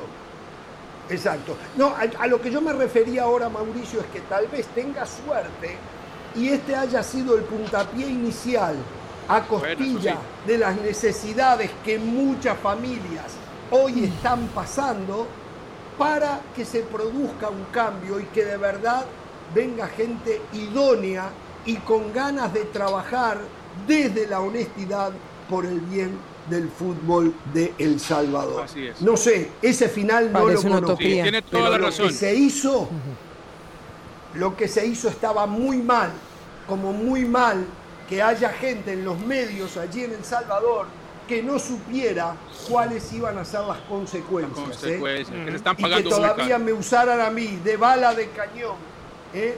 para que mi imagen quedara comprometida ante el pueblo futbolístico salvadoreño. Pero Jorge, que no le preocupe eso, diciendo- que no le preocupe eso. No, no. Las cosas se saben. no me preocupa que hayan, de- que hayan Jorge, periodistas que caminen ese, ese sendero, ¿no? Eso Las es lo cosas, que me. Jorge, las cosas se toman de donde vienen. Usted debe estar tranquilo con su trayectoria. Realmente es envidiable. La quisiera tener y no lo pueden hacer. Y sobre todo estar en una cadena tan prestigiosa y durante toda su época en la labor y en este importante trabajo que ha venido haciendo históricamente en su carrera. Así que usted debe de estar tranquilo. Ahora sí es cierto, y no estamos a favor de que se hayan quedado a lo mejor las eh, autoridades anteriores, porque estamos claros que el cambio tenían que hacerse. La forma, en las formas, en las formas creo que se equivocaron y ahora se está pagando muy caro en El Salvador. Un abrazo, Mauricio. Un abrazo para usted y para todos los compañeros y por supuesto deseándoles éxitos también a todos ustedes en los programas diarios y en la transmisión que viene también mañana. Un abrazo para Caro y para todos y para el señor del Valle que últimamente está saliendo mucho, ¿no? No sé lo que se debe. Y Richard. Méndez, que mañana relata el clásico de la cascada. Un abrazo, Richard. Sí. Para Richard Méndez también, no Sí, se olvide, si no después la Rich- gente paga una después Richard Méndez se- Qué se bárbaro, siente, paga. Qué bárbaro. Espero que esté con el atuendo de Miami, de Miami, de, de- de Miami Vice. Un abrazo. Un abrazo, gracias. Abrazo Bueno, grande, Mauricio. lamentable, ¿no? Eh, no es que Totalmente. ahora uno siente satisfacción por lo que le pasa a El ¿Cómo Salvador. Era No se olviden que aquí sigue Pereira, ¿eh? Valle, Carolina y yo les anunciamos y les avisamos que iba a pasar y lamentablemente pasó. Y esta es la situación. No sé si ustedes quieren agregar algo más, muchachos, y si no cambiamos de tema. Sí, a mí me gustaría, me gustaría agregar, a ver, todo esto en cierto modo es consecuencia de que FIFA no termina de actuar. FIFA no termina de hacer las cosas como las debe hacer. FIFA demoró demasiado, sigue demorando. No lo puedo escuchar, no lo escuchamos internamente. ¿eh? No No, lo- internamente hay No. problema. ¿eh? Sí, sí. A ver, Sí. eh, la gran dificultad que se presenta es porque precisamente FIFA no termina de actuar. FIFA no termina de actuar. FIFA no terminó siquiera por nombrar una comisión normalizadora. FIFA no le dio prisa y eso eh, obviamente lo aprovechan los que les interesa que siga el caos sembrado. Es sembrar el caos, buscar una reacción en el tema de los que están de un lado y del otro y después inventarse una solución. FIFA no fue capaz de actuar, Jorge. Bueno, eh, internamente, seguramente al aire se escuchó perfecto lo que dijo Richard, eh, que está en la misma línea que estamos todos, me parece a mí. Sí, ¿no? claro. Eh, No, por supuesto, A por ver, supuesto. Yo solo quería acá agregar uno- algo. Eh, Pereira, una cosita solamente. Sí, sí. Insistía Mauricio en el tema de que falta unión y por eso yo le pregunté lo de Hugo Pérez. Es raro, no, no te burles, Estrada, no te burles. Eh, es raro que no haya una voz que sea capaz futbolísticamente en El Salvador de mover algo. O sea, eh, se nota la falencia de ídolos, se nota la falencia de hombres que seguir futbolísticamente y esto es producto de que hay una pobreza, como dice eh, Jorge Franciscana, de resultados. Porque, a ver, yo, yo en estos grandes momentos, no sé, supongamos que es en Uruguay, sale un Cavani y te mueve eh, a, a la gente. Eh, pasa en Argentina y va a haber un Messi que va a salir y, y- y va a mover fibras o un Macherano. Entonces, yo creo que, o aquí en los mismos Estados Unidos, que eso no sucedería, pero sale un Pulisic que de repente es la imagen reconocible. Es decir, no hay una imagen reconocible del fútbol en El Salvador, que son al fin y al cabo los que te pueden ejercer de líderes en determinado momento y no hay quien lo haga. Me voy con esa arista, una lástima porque al final lo que están es cediendo un terreno que nadie se los va a recuperar. El tiempo no se recupera. Hay un mensaje de lo que Se nos están yendo dice jugadores, por Mauricio, supuesto, a jugar a otras ligas, algunos especialmente futbolistas extranjeros, firmando con otros equipos, por supuesto, porque están sin trabajar, sin recibir salario y sin entrenar. Eh, y esto tiene a la larga, por supuesto, un pase de facturas a la propia selección que aspira con Hugo Pérez a ser competitiva y llegar a una Copa del Mundo. Pero eh, porque al 2026 tiene la esperanza mucho más habiendo llegado a instancia decisiva en la última eliminatoria. Así es difícil, ¿eh? se pierde mucho tiempo y se retrocede. Es lo que digo que acá hay tantos Mm. dirigentes. Esto por eso critico tanto el área, porque cuando hubo intervención en Haití, esto lo supervisó con CACAF a través de su gente. Puso a Luis Hernández, que era expresidente de la Federación Cubana, para que supervise en una comisión eh, normalizadora. Acá la FIFA no sabe lo que pasa en El Salvador. La FIFA no conoce lo que es El Salvador. No. Eh, entonces, necesita apoyarse en CONCACAF y apoyarse en la UNCAF, que está pintada en la pared a la sensación. Eh, La. UNCAF está para manejar las federaciones centroamericanas. ¿Y qué hace? No hacen nada. No hacen absolutamente nada. Porque hay unos ineptos, incompetentes en El Salvador, sin duda. Está podrido el fútbol del Salvador hace años, hace décadas. Pero por lo menos los que manejan las federaciones, por eso hablo de UNCAF, hablo de CONCACAF, hay que meterse, señores, hay que hacer algo, ¿eh? No solo pensar en cuánto dinero voy a llevar por mes con el jugoso cheque que están repartiendo, sino ponerse a trabajar. Y digo repartiendo los salarios que son oficialmente entregados a cada uno de los directivos. Ahora le voy a hablar de eso, Pereira. señores. Ahora le voy Pónganse a trabajar, a trabajar, a buscar soluciones para el fútbol del área. Eso tienen que hacer los dirigentes centroamericanos, los dirigentes de CONCACAF. Ayudar. Si hay incompetencia, perfecto. Ayuden, capaciten. No se crucen de brazos. A ver, ¿sabe que me enteré de algo? De lo- me enteré, no, ya lo sabíamos, ¿no?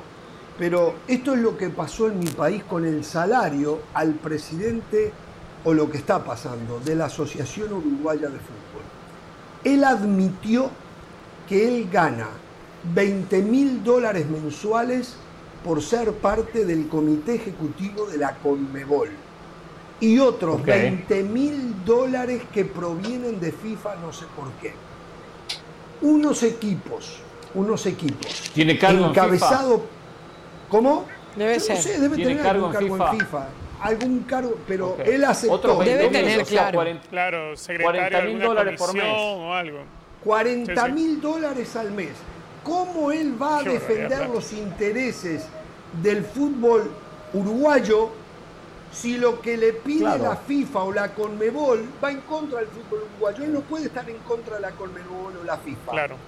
Hubo una reunión esta semana pasada encabezada por Danubio y algo así como ocho o nueve equipos, y Danubio se lo dijo, el señor Arturo del Campo le dijo a Ignacio Alonso, el presidente de la Asociación Uruguaya de Fútbol, le dijo, a nosotros nos parece muy bien que tengas un salario, porque te dedicas a esto por entero, 24 horas al día, 7 días a la semana, necesitas que se te pague. Pero en acuerdo. Uruguay un salario de 40 mil dólares, medio No. millón de dólares al año, no lo gana el presidente, prácticamente no lo gana nadie en un país tan chico. Dice, lo que hay ¿Cuánto es el sueldo para el mejor futbolista? El mejor futbolista No, de bueno, sueldo- sería Suárez. Bueno, O- o- eh, de 30 Peñarol y mil, Nacional. 40 mil. Suárez, Suárez está ganando lo que gana el máximo de Nacional, que debe andar alrededor de los 40, 50 mil dólares mensuales. Pero no se puede ni ¿Qué tomar. problema eso? pero ¿Qué espere, problema? espere. Porque- La solución que ellos están buscando, que Arturo del Campo y los equipos están buscando es este, me dijo. Está bien que ganes plata, pero tú estás en la Conmebol y en la FIFA porque nosotros te pusimos como presidente de la Asociación Uruguaya de Fútbol. Por lo tanto, de esos 40 mil dólares debe salir tu salario, que no pueden ser 40 mil, perfectamente. En Uruguay 10 mil dólares ya es un salarión, y los otros 30 mil, le dijo Arturo del Campo, deben de ir para el desarrollo del fútbol juvenil. Jorge, cuando termine, déjeme decir algo, ¿sí? Termine. Está bien. Muy bien. Lo otro- y me bien. pareció una idea fantástica.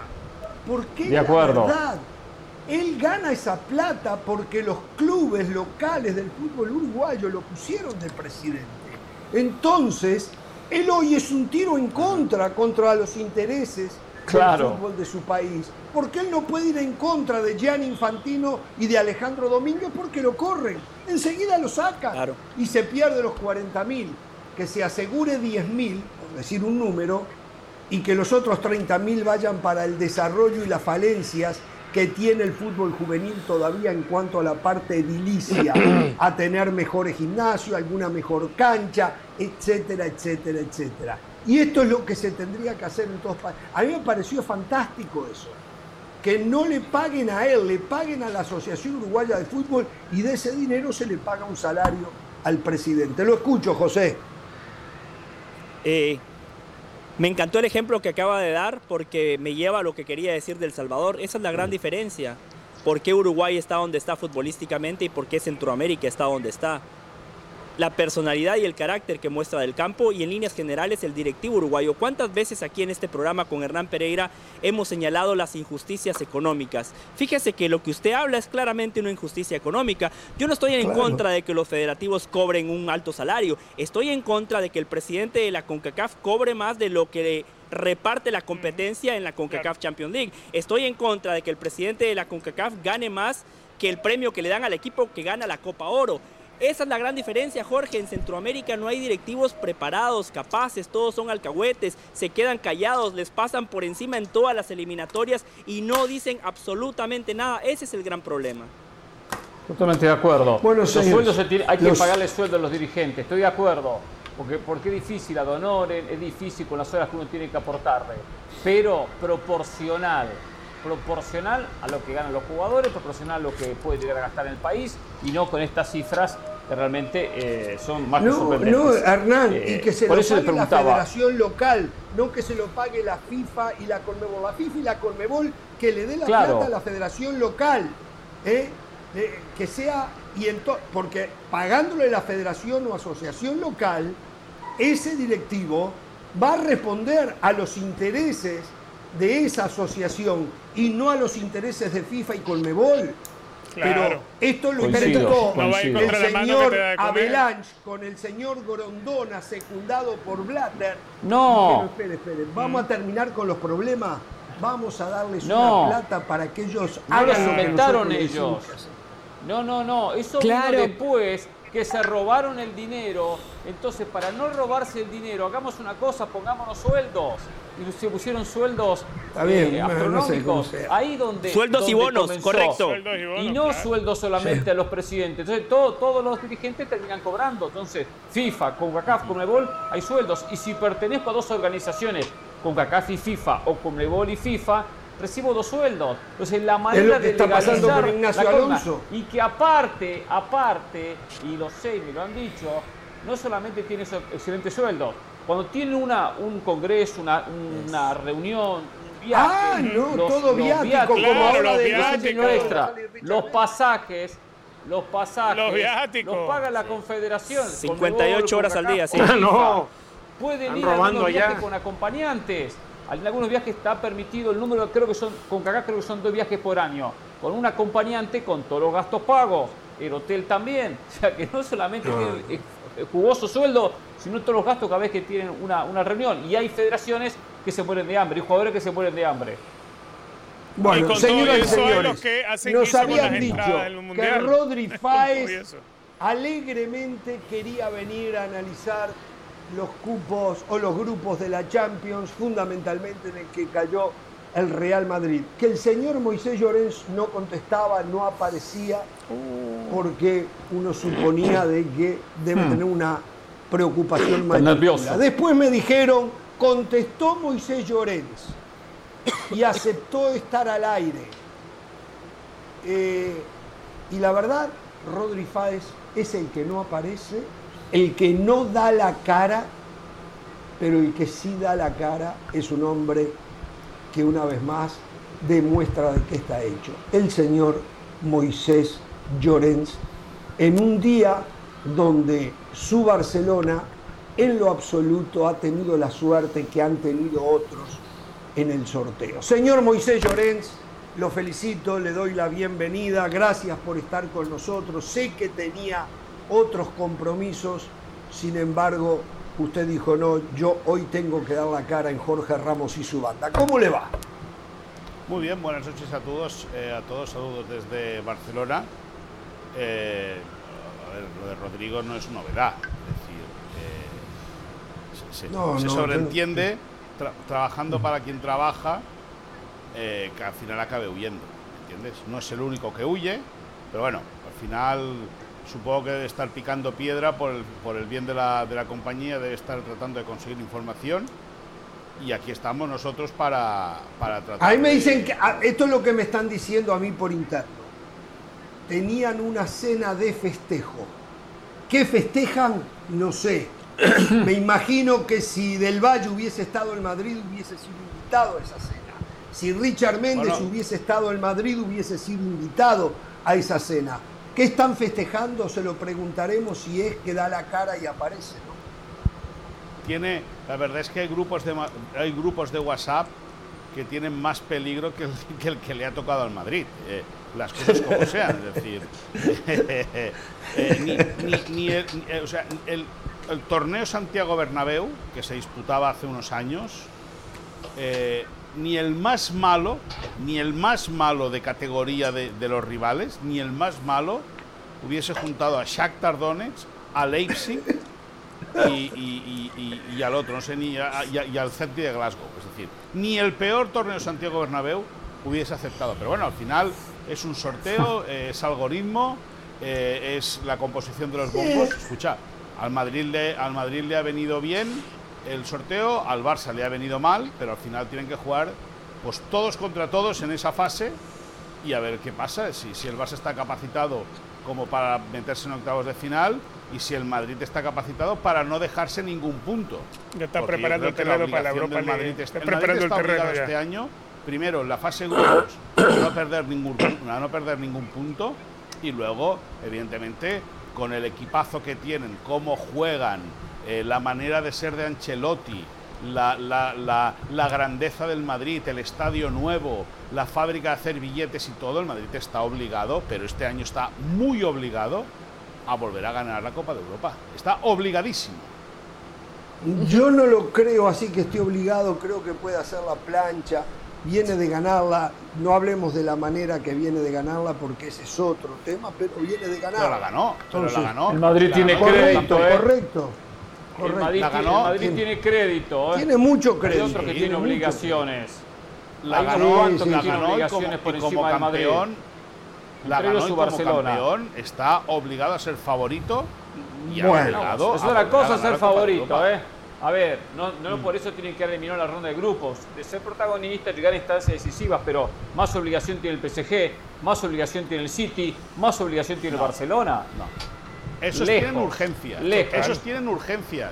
Esos tienen urgencias. El Madrid tiene la la obligación palabra, ponga la palabra de no perder quiera. ningún punto en la fase de grupos y de ser campeón de la Copa de Europa.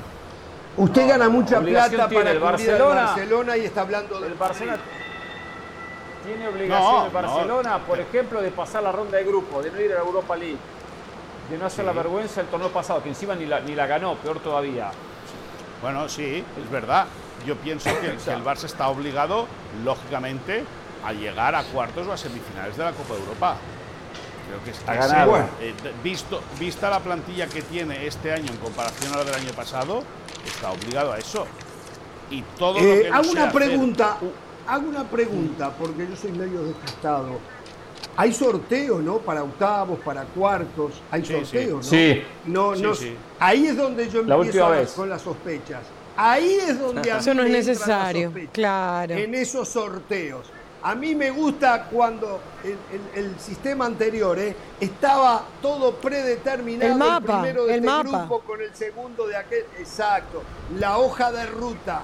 Cuando vienen los sorteos, esos sorteos. en Claro, octavo y tiene en razón cuarto, Jorge, lo que, lo que pasó el año pasado fue una vergüenza. ¿no? Exacto, Como exacto, al Real Madrid, exacto. como al Real Madrid le ponen al Paris Saint Germain cuando no le había tocado el Paris Saint Germain. Exacto, era hora, después de 6, sorteo, 7 claro, años, tiene razón, Jorge. Claro, después de la papita el de solo. 6, 7 años, donde ya habían ganado 3 o 4 Champions, había que disimular, ¿eh? Había que disimular y hacer lo que pasó el año Claro, pasado. sí. Pero bueno. Pero se las ver, ganó otra vez igual. Está bien. A ver, señor eh, Moisés Llorens, ¿tiene repercusiones desde la cocina del Barcelona, desde adentro Sí, del Barcelona, lo, Claro. en lo que le dio en suerte el sorteo? En suerte, Bueno, eh, perdón, eh, eh, perdón, que la suerte, la- eh, a ver, el adjetivo suerte no califica para el Barcelona, está claro. Bueno, pero Va por otro escúchame, pero- Pero, pero está final- bien, sí. Pero al final, al final yo creo que para el, para el socio del Barça, para el hincha del Barça, es mucho mejor que venga el Inter y que venga el Bayern de Múnich a jugar al Camp Nou que no que no que vengan medianías. Yo entiendo, entiendo. Ah, Pero usted no se puede creer eso. Usted no puede creer lo que está diciendo. No. No, bueno. Escúchame, eh, es, es una desgracia que haya tocado el Bayern de Múnich, es una desgracia que haya tocado el Inter de Milán, no hay nada que hacer, hay que eh, eh, el hincha del Barça prefiere ver jugar al Celtic de Glasgow, al Shakhtar Donetsk sin brasileños. No, no y se al vaya a los extremos, esos Moy, son los se va a los verdaderos extremos. puntales Pero de. Europa. Y en Polonia. Esos son los equipos que quiere ver no- no- el hincha no- del no Barça se en el Camp de Y espero que esta frase al menos a José el Valle le haya gustado. ¿Te gusta o no te gusta, José? ¿Vale o no vale? ¿Es válida o no? No, no, lo que pasa no, es que usted se es va, válida. se va a bueno, los extremos. pues No, no, entonces, no. entonces De- tampoco, si a José breve. el Valle tampoco le gusta y tampoco se lo cree, No, pues no, entonces vamos Pero- a hablar Moisés, de que algo de breve, que- algo breve, de, de lo que quiera breve. José, de lo que quiera. José. no, no, no- no es de lo que yo quiera. Aquí todos somos personas de fútbol. Cualquier persona de fútbol en un sorteo prefiere enfrentar a rivales que en teoría son asequibles. Sí, No, no, después no, esto es fútbol, entiendo perfectamente, pero al Barcelona le tocó el Bayern Múnich, un equipo que le ha metido 11 goles en los últimos tres partidos que han disputado. al Barcelona le cosa, tocó el José. Inter, un equipo de segunda línea que perfectamente le puede ganar. A ver, Sí. el hincha del Barcelona diría, a mí me hubiese gustado estar en el grupo del Real Madrid, que coincido con usted. Hay grupos de WhatsApp que son más peligrosos que el grupo que le tocó al Real Madrid. Ese es mi punto, Moisés Llorens. Sí, yo te digo una cosa, yo te digo una cosa. Es verdad que el Bayern Múnich le ha marcado 11 goles en los tres últimos partidos, pero el Barça por ejemplo, entre 2009 y 2015 le marcó al Bayern de Múnich, creo que fueron 16 goles en tres partidos. Y eso, y eso ahora no, no claro, vale. en ese momento era, era un mal sorteo para, para el Bayern Múnich. No, ni mucho menos, ni mucho menos, ni mucho menos, porque aquel Barça, el que gana la Copa Europa en 2015, al igual que el año pasado el Madrid se carga al Paris Saint-Germain, al City, al Chelsea y al Liverpool, el Barça se carga a cuatro campeones de liga. Se carga al Paris Saint-Germain, se carga al Manchester City, se carga al Bayern de Múnich y se carga a la Juventus de Turín. Pum, pum, pum, pum, uno detrás de otro. Que las cosas han cambiado. O sea que lo que hizo el Madrid esta ver. Copa pasada no es nuevo. El Barça ya lo No, había pero hecho. no, no, pero, pero no, pero, pero hay una No, gran ojo, pero ojo, el Barça Hay cuando echó al Paris Saint. El Germain en aquel famoso, a los rivales aquella famosa remontada. y el Madrid tuvo que eh, aplicarse ahí sí- ahí sí a- fue, uno, de sí a- fue el no, no, no, arbitraje eh, lindo, ¿no? Richard, Perdón, perdón, Richard, perdón, perdón, no Richard, escuchamos y se no. Adelante, adelante, Moisés. No, eh, el Barça ganó, eh, eh, a diferencia del Madrid del año pasado, la, final, la, la- la Copa Europa del 2015 la gana jugando muy bien al fútbol y Ah, sin no, ningún sí. tipo de complicación ante sus rivales. El Madrid tiene que, el Madrid tiene que, que- que remar, bueno, muchísimo, tiene, tiene que inspirarse eh, y poner todos los tirios y todas las velas posibles para superar al país, que lo consigue, ¿eh? que lo consigue y tiene mucho mérito para superar. Vio lo que le pasó a la. UEFA con ese tema, ¿no? La UEFA Bueno. trató de explicar con Roberto Martínez, hacer un informe de cómo el Madrid ganó la Champions y llegaron a la conclusión que, ¿cómo fue, Caro? ¿Cómo fue que dijo la UEFA? No, eso lo dije yo. O sea, lo dije yo repitiendo a Pancieri. Ah, no, bueno, dinámica pero de lo de impensado. dijo. La UEFA no- Dinámica no, usó las impensado. palabras para no ser agredida como me han agredido a mí, pero no tienen explicación, porque en todas las facetas del juego, en los cuatro partidos, el Real Madrid fue superado. Entonces, eso fue lo que... Hemos, el Real Madrid ha llevado esto, es tan grande el Real Madrid, que ha llevado a que no pueda deducirse de la manera que ganó. No puede haber una explicación. La UEFA en conjunto no tuvo una explicación. Así que bueno, eso es lo, eso es lo que le quería decir, eh, Moisés. Le tengo, le tengo una, una- una explicación. A ver, cuando hablamos del Real Madrid y la explicación de la UEFA y todo Permítame, todo este- permítame, este Richard, creo que Moisés se congeló, ¿no? Creo que se congeló. Ah, no, no, no, está ahí, está ahí. Bueno, está Ahí bien. está, ah, bueno. Sí. No, no, no, así está, así está. Se congeló porque porque ok. piensa que Pereira tiene que ir a A YouTube. ver, a ver, adelante. Sí. Todo, es- todo este argumento Vamos de, la YouTube, suerte, Pereira. que la UEFA no lo explica, y cuando tratamos de eh, explicar que así como el Real Madrid el- la temporada pasada despachó al Paris Saint Germain, al City, al Chelsea y al Liverpool en la final, eh, y, y comparamos con que el Barcelona ya se había despachado en su momento al Chelsea, al Paris Saint Germain en ediciones anteriores, ojo que la del Barcelona ciertamente no fue suerte, que ahí estuvo el arbitraje contra el Paris Saint Germain en el Camp Nou, en aquella famosa remontada, Pero, en lo de los seis Richard, penales Richard, contra Richard, el Richard, Chelsea. Richard, Ojo, Richard, eso no es suerte, Richard, eso es arbitraje. De arbitraje no hablemos, Richard. Mejor de arbitraje no, no, no, hablemos. no, no, no, no, no. Richard, No, escúchame una cosa. Ah, No. Les una cosa. Richard. Richard. Les Richard, ardió. les Se ardió. calentó. Atiéndeme, Ya se atiéndeme que calentó tú eres más madridista que José del Valle. Bueno, más yo cliente del del Madrid que José del papá. Valle. Escúchame una cosa. Comprobado. Escúchame una cosa. Eh, Atiéndeme. Estamos hablando de la temporada hablarte. 2014-2015. Y en la temporada 2014-2015 el Barça no remonta al Paris Saint-Germain. El Barça golea al Paris Saint-Germain en París y en Barcelona. Es la temporada 2015 Usted no mencionó 2016. año, usted no mencionó año ni temporada. Es en la temporada 2016-2017 cuando el Barça remonta al Paris Saint-Germain. No en la 2014, en la 2015. Por lo tanto, Pero usted mencionó temporada cuando dijo, porque yo no le escuché mencionar no, temporada. no, Bueno, yo he bueno. dicho temporada 2014-2015 Bueno, cuando el. Barça gana la Copa de Europa. Bueno, Cuando el Barça eh, gana la Copa de Europa. Si tú Ese estás era el Paris Saint-Germain de disperso, Cavani y si ese tú no estás disperso Son los detalles o que estás no confundido, detallitos que ese se no es mi problema. ¿eh? A ver, Moisés, diciendo 2014, Moisés, 2015, eh, el. Barça tumba. El Barça tumba Uy. al Paris Saint-Germain, al City, Deje el tiro, Manchester- Ramos, deje el de tiro entre y a la ellos. Juventus de Turín en la final. La final de Berlín en 2015. Tú estás hablando de otra temporada, de otro año. Moisés, Ah, pero en esa sí hubo arbitraje, ¿no? En esa sí hubo arbitraje. ver, las que yo Moisés, arbitraje, Moisés, ¿no? bueno, reacciones adentro del Barcelona, lo que tocó en suerte y después eh, que nos dé un update, eh, que nos ponga al día de lo que está pasando, queda poquito. Es más, lo voy a comprometer en estos momentos, que el lunes, lo- el lunes se cierra la ventana de transferencias a las 6 No, de la tarde, hora jueves, del este. El jueves. El jueves, el jueves, el jueves. Ah, el Mañana. jueves de la semana que El día viene. 1. Ah, día una 1, semana. día 1.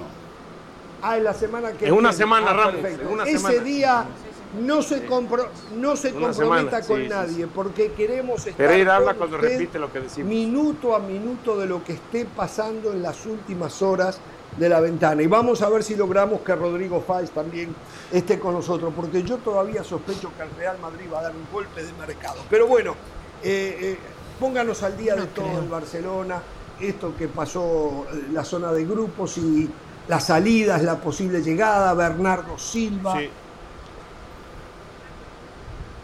Eh, ahí está Por la eso, pregunta, pregúntenle si están temblando en. Barcelona por el grupo que les tocó. yo creo, Nada más. yo están, están es, eh, eh, temblando no, pero sí que evidentemente son muy respetuosos con el Inter de Milán, que por cierto los dos últimos años tampoco ha pasado la fase de grupos. Eh, son evidentemente, como no puede ser de otra manera, muy respetuosos con el Bayern de Múnich. En el, en el vestuario creen que tienen capacidad como para afrontar de otra manera un doble partido con el conjunto teuto, con el conjunto teutón, con el conjunto bávaro y luego el Victoria Pilsen. Va a ser muy importante, según nos han comentado fuentes del vestuario, y yo estoy muy de acuerdo con ellos, el orden de partidos. Porque si no recuerdo mal, eh, y a lo mejor José ahí sí que me puede ayudar, es el, que, el primer partido, se, o sea, la primera jornada se repite, el rival de la primera jornada se repite en la quinta, el rival de la segunda en la sexta y el de la tercera en la cuarta. No es lo mismo jugar, por ejemplo, contra el Pilsen en la tercera y la cuarta jornada, que ahí puedes amarrar seis puntos, que hacerlo en la primera y luego en la quinta. Es decir, según cómo quede eh, diseñado el calendario de- del grupo, eh, Claro. lógicamente eso va a beneficiar a unos y va a perjudicar a otros. Vista la suerte del sorteo, pues a lo mejor al Barça eh, no le beneficia ni, ni el, ni el calendario. Pero bueno, eso lo sabremos mañana. Con todo, creen en el vestuario y en el club que hay equipo como para poder meterse en la, en la ronda de, octavos de final. La experiencia del año pasado fue muy dura y no quieren volver a repetir esa sensación. Recordemos que el Barça solo ganó un partido de la fase de grupos, en casa fue ante el Dinamo de Kiev, todo lo demás fueron empates o derrotas, algo eh, eh, terrible, algo que el Barça luego tuvo que corregir y que cayó eh, lamentablemente en, los cuartos de final de la Europa League ante el Eintracht Frankfurt. Y bueno, y, el sábado, en la previa del partido ante el Valladolid del fin de semana, pues Xavi Hernández posiblemente haga una valoración. En cuanto a las salidas, Aubameyang y el Chelsea y el Barça eh, tienen que hacer ya eh, el acuerdo es inminente. Os cuento por qué no se ha cerrado aún. El Barça pide entre 20 y 25 millones por un jugador que llegó el pasado mes de enero gratis al club. El Chelsea da 15 millones y vosotros diréis, ¿por qué solo da 15? Muy sencillo, porque el Barça también quiere a Marcos Alonso. Y Marcos Alonso, jugador del Chelsea, está eh, eh, eh, valorado por el Chelsea en 5 millones. Entonces, el Chelsea le propone al Barça 15 por Aubameyang, más 5 de Marcos Alonso son 20. Pero con solo 15 millones de la venta, al Barça no le da para inscribir a Koundé. De ahí que el Barça quiera apartar las dos negociaciones, quiere hacer a, eh, Aubameyang por un costado, pide 20 millones más variables y luego posteriormente intentar hacer, si le queda margen de fair play financiero, la operación de Marcos Alonso, que ya os digo, que vendría a cobrar, eh, vendría, le costaría al Barça 5 millones, un internacional español de 30 años, eh, y que cobraría unos 3 millones netos por temporada, una cifra, una cantidad que el Barça se puede permitir sin ningún tipo de problema. Otra salida que está pendiente es la de eh, Memphis Depay. Lo tenía hecho con la Juventus de Turín, se ha roto. ¿Por qué? Muy sencillo. En el Barça, Memphis Depay, que vino el año pasado gratuito del Olympique Lyonnais, cobra 6 millones y medio, eh, 6 millones y medio de euros netos por temporada y le ha pedido casi 9 millones netos por temporada a la Juventus. Y la Juve le ha dicho que son italianos pero que no son idiotas. Que por lo tanto, Mm. o que se lo repiensa o que a la Juventus no va. Y el jugador está con esa idea de querer ganar eh, todo ese dinero. Hay una promesa hecha a Xavi Hernández de que Cundé va a ser inscrito antes del domingo para que pueda jugar ya ante el Valladolid. Ojo, que el futbolista francés está muy molesto por no haber podido ser inscrito en las dos primeras jornadas de liga. La primera la toleró, la segunda en el viaje a San Sebastián, el francés ya hubiese querido eh, jugar con el Barça y no pudo inscribirlo, por lo tanto ahí se molestó mucho el futbolista francés y déjame que te diga que hay el run run entre los nuevos de que lo que están viendo no les acaba de convencer, no futbolísticamente, sino a nivel de club, toda la deficiencia que está teniendo el Barça para poder trabajar a nivel económico. Aunque todo se ha dicho, no so- el Barça evidentemente tiene un problema grave, pero y al final mal de muchos consuelo de tontos, que decía mi abuelo. Pero eh, el Barça, el Betis, el Valencia, el Atlético de Madrid, todos los, el español, casi todos los equipos de la primera división española, con esta rigidez financiera que ha impuesto Tebas a los clubes, están sufriendo para poder inscribir. Menos el Real sí, Madrid. Menos el Madrid, que el Madrid lógicamente habrá hecho bien sus deberes.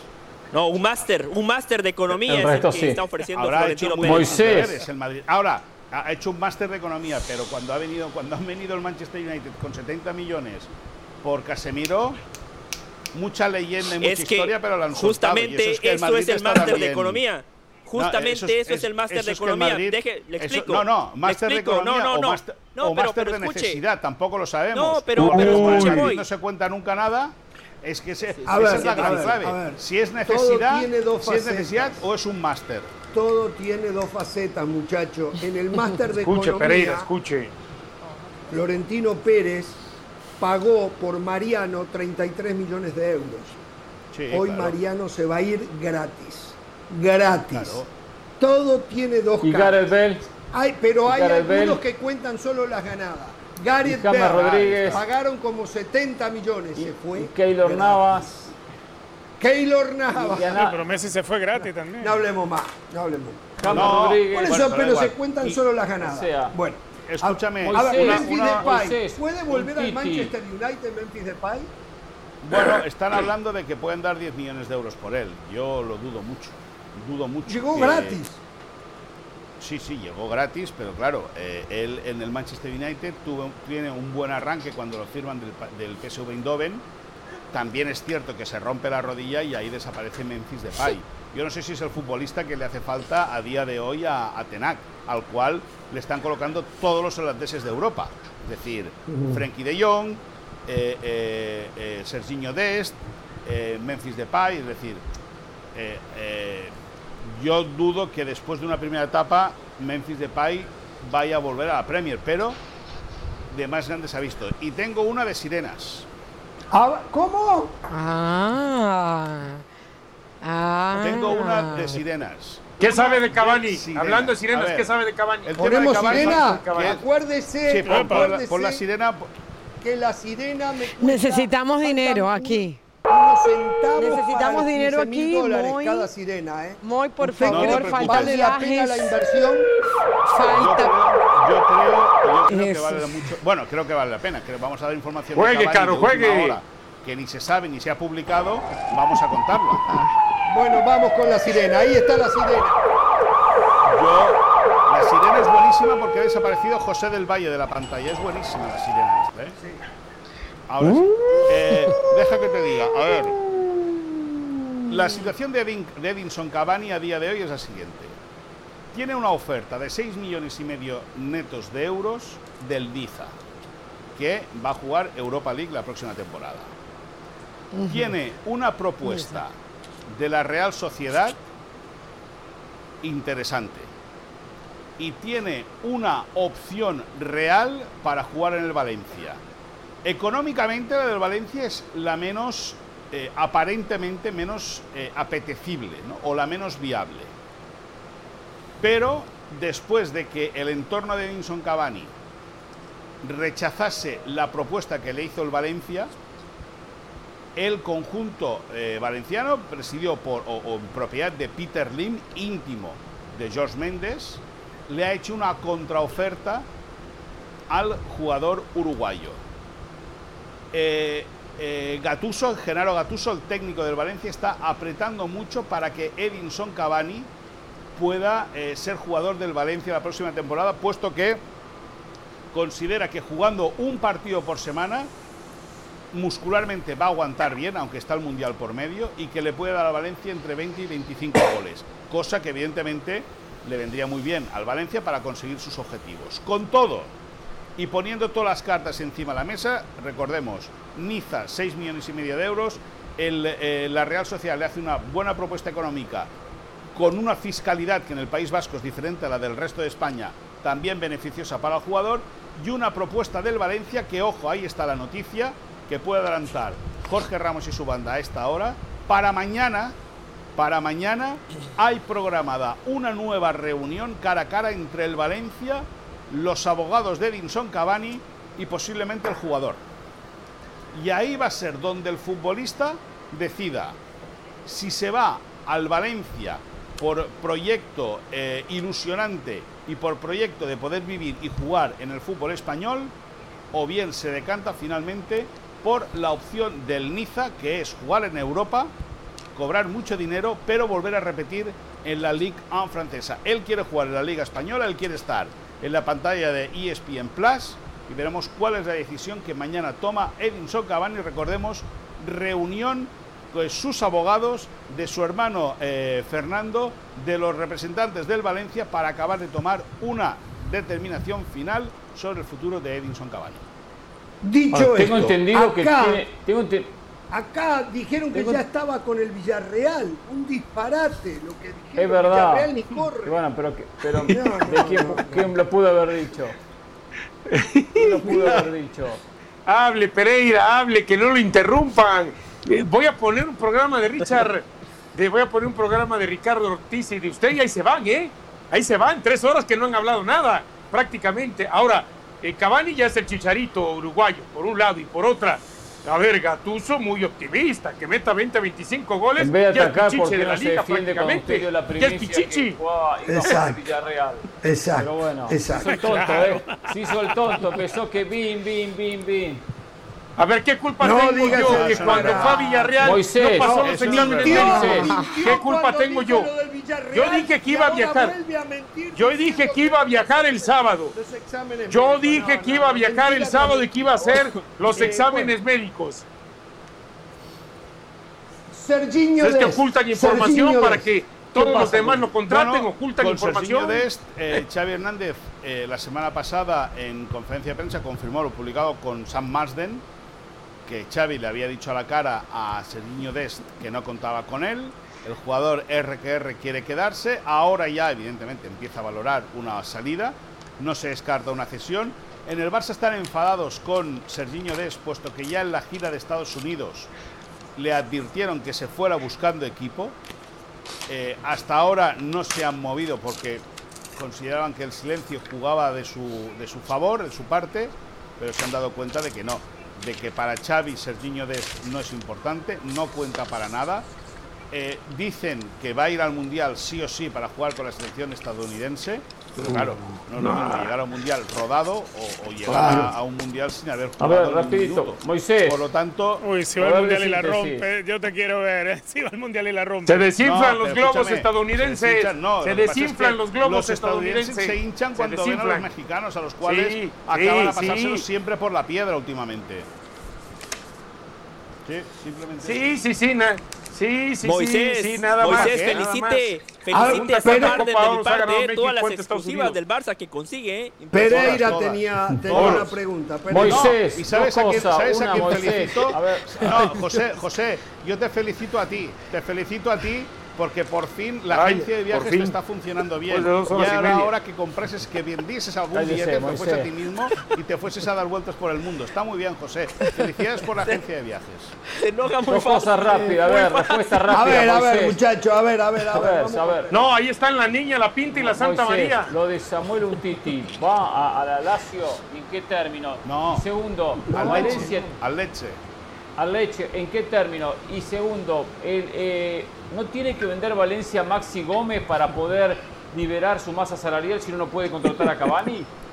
Sí, tiene que liberar a Maxi Gómez, tiene una propuesta el futbolista uruguayo para salir cedido a Galatasaray. Eh, del Al También te digo una cosa, eh, en la reunión de mañana tienen que cuadrar las cantidades económicas, es decir, a Edinson Cavani le tiene que convencer el montante económico que le ponga al Valencia. Recordemos lo que hemos dicho, que la primera propuesta al Valencia la desestimó, prácticamente había rechazado al Valencia. La insistencia de Gatuso y, de, y, de, y del Valencia ha hecho que vuelva a reactivarse. Eh, eh, pero es verdad lo que tú dices, eh, Maxi Gómez tiene que ir, tiene que salir del, del Valencia, el Galatasaray turco de Estambul está detrás. Creo que es el Fenerbahce, no sé uruguayo. Y, y, ahí puede ser, ahí puede ser. Yo soy comentarista del Valencia. La, Sí, ahí puede estar una de las claves. Y luego, en relación a Samuel Le voy a preguntar a Sam Marden, espéreme. Se va cedido, se va cedido con. No, si le preguntas a Sam Marden no te equivocarás, porque es un fenómeno, es el número uno, de verdad te lo digo, te lo digo con la mano al corazón, es el número uno Samuel Marsden. Eh, y en ese sentido, deja que te diga que Samuel Untiti se va cedido por el Barça. Eh, los italianos del Lecce solamente van a pagar una parte del salario más los bonus que le han metido en el contrato, es decir, el Barça se va a hacer cargo prácticamente de ese contrato de 18 millones de euros, 18 millones de euros que cobra el futbolista francés, que él mismo ha arruinado su carrera, él mismo lo ha arruinado, después de no querer operarse del cartílago eh, en el 2018 y está en 2022 y apenas habrá jugado 10 partidos desde entonces y bueno, y al final de la próxima temporada, pues Samuel Untiti, por donde se ha ido hoy, volverá, es decir, cogerá el vuelo privado de Leche a Barcelona, aterrizará aquí y el Barça seguirá teniendo el problema.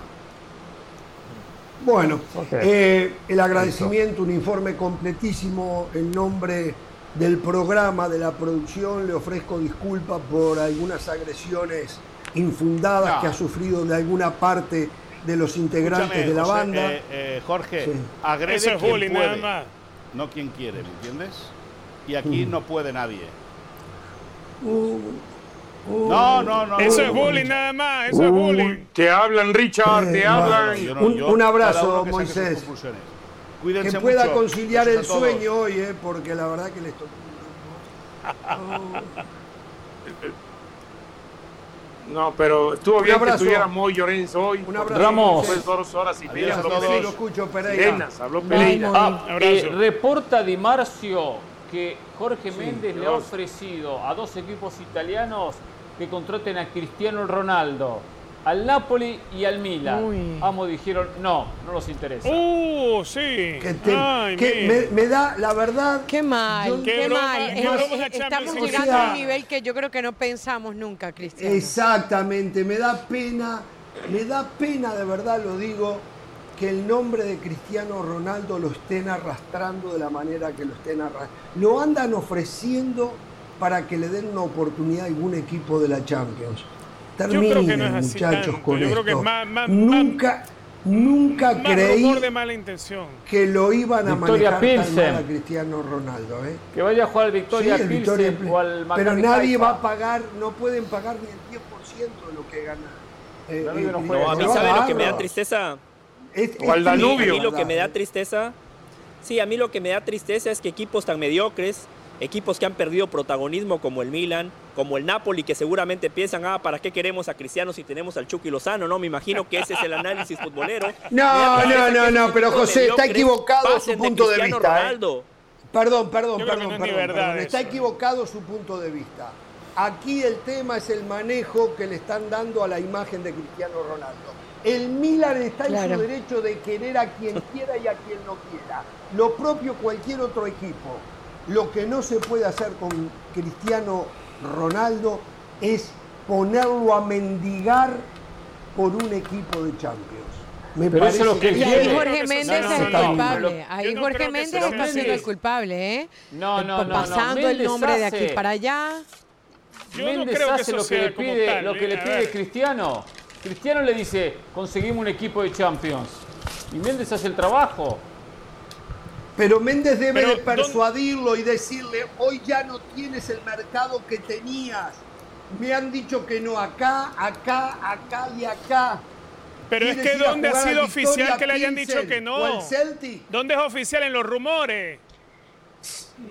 En los rumores. No, pero sí se tendría que bajar sus pretensiones. ¿Dónde, se oficializó que Si no, Cristiano que se no lo quiere ayudar, todos tiene que bajar sus Si hasta pretensiones. el mismo No Atlético de Madrid, hasta el mismo No, Atlético de no, Madrid en su momento dijo, no nunca nos lo to- ofrecieron. Richard, y el Bayern igual. Richard, el Bayern Múnich dijo que no lo quería. El Chelsea dijo que Pero no no se lo habían quería. ofrecido y lo Eh, dijo.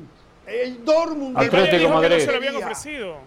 El- no, el Atlético Jorge. de Madrid nunca fue, dijo que no lo No, quería. es sí, verdad, sí, también sí. dijo que No, No, no, el lo Atlético dijo de Madrid dijo Enrique que no se lo ofrecieron. Enrique y el Bayern dijo que no se lo ofrecieron. Hay una No mala, No, no, no, hay una no, mala no, leche no. en contra de No, Cristiano. no, no, no, vamos no, a no, el las presidente del Vamos a poner las cosas por su nombre. Richard, no Vamos a poner las defienda lo cosas por su nombre. deje a la camiseta No, de lado. no estoy defendiendo. Lo que pasa es que ustedes están del pisoteando el nombre de Cristiano. Lo están pisoteando. Estamos Sí, hablando de un tipo que ha ganado Exacto, Champions, que ha sido pena, el no goleador lo de merece. Champions histórico No y se ustedes le pisotean merece. el nombre. Inventando No rumores. provocó esta situación. rumores. No se lo Él merece provocó esta Cristiano. situación. Cristiano No, provocó esta pisoteando el situación. nombre de Cristiano, No venga con excusas. Bueno. La provocó él. Bueno, eh, señores, cambiamos, damos vuelta a la página.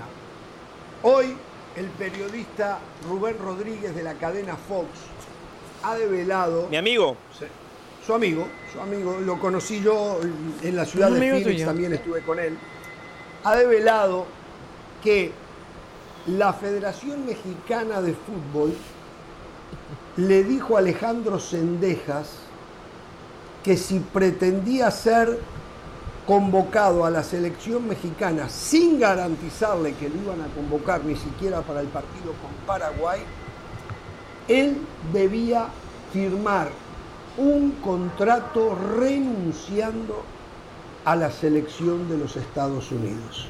Hay que recordar que Sendejas es estadounidense, que es un producto de la academia de la MLS del Dallas FC. La Federación Mexicana de Fútbol le dijo, tienes que renunciar. Em, yo me parece que México no está en condiciones, si se da el lujo de tener naturalizados, Sendejas tiene sangre mexicana. Si se da el lujo de tener naturalizados eh, y, y- bajarse de alguna manera los pantalones ante un jugador que no tiene ningún contacto de mexicaneidad, digo, por lo menos con Cendejas, que la está rompiendo hoy, la rompía en el Necaxa, no le fue bien en el Guadalajara y habría que analizar por qué, pero no es tema de ahora, y la está rompiendo en el América, me parece que la Federación Mexicana de Fútbol debería haber sido un poco más humilde y decirle, te estamos considerando, te queremos y ojalá te decantes por jugar con nosotros. Pero no ponerlo contra la pared a que renuncie Claro. a la selección de Estados Unidos, que es el país donde fue a la escuela, donde aprendió el idioma, donde aprendió a cantar el himno, donde, como yo siempre digo, le grabaron el disco duro que no hay país como donde va la escuela, en este caso Estados Unidos.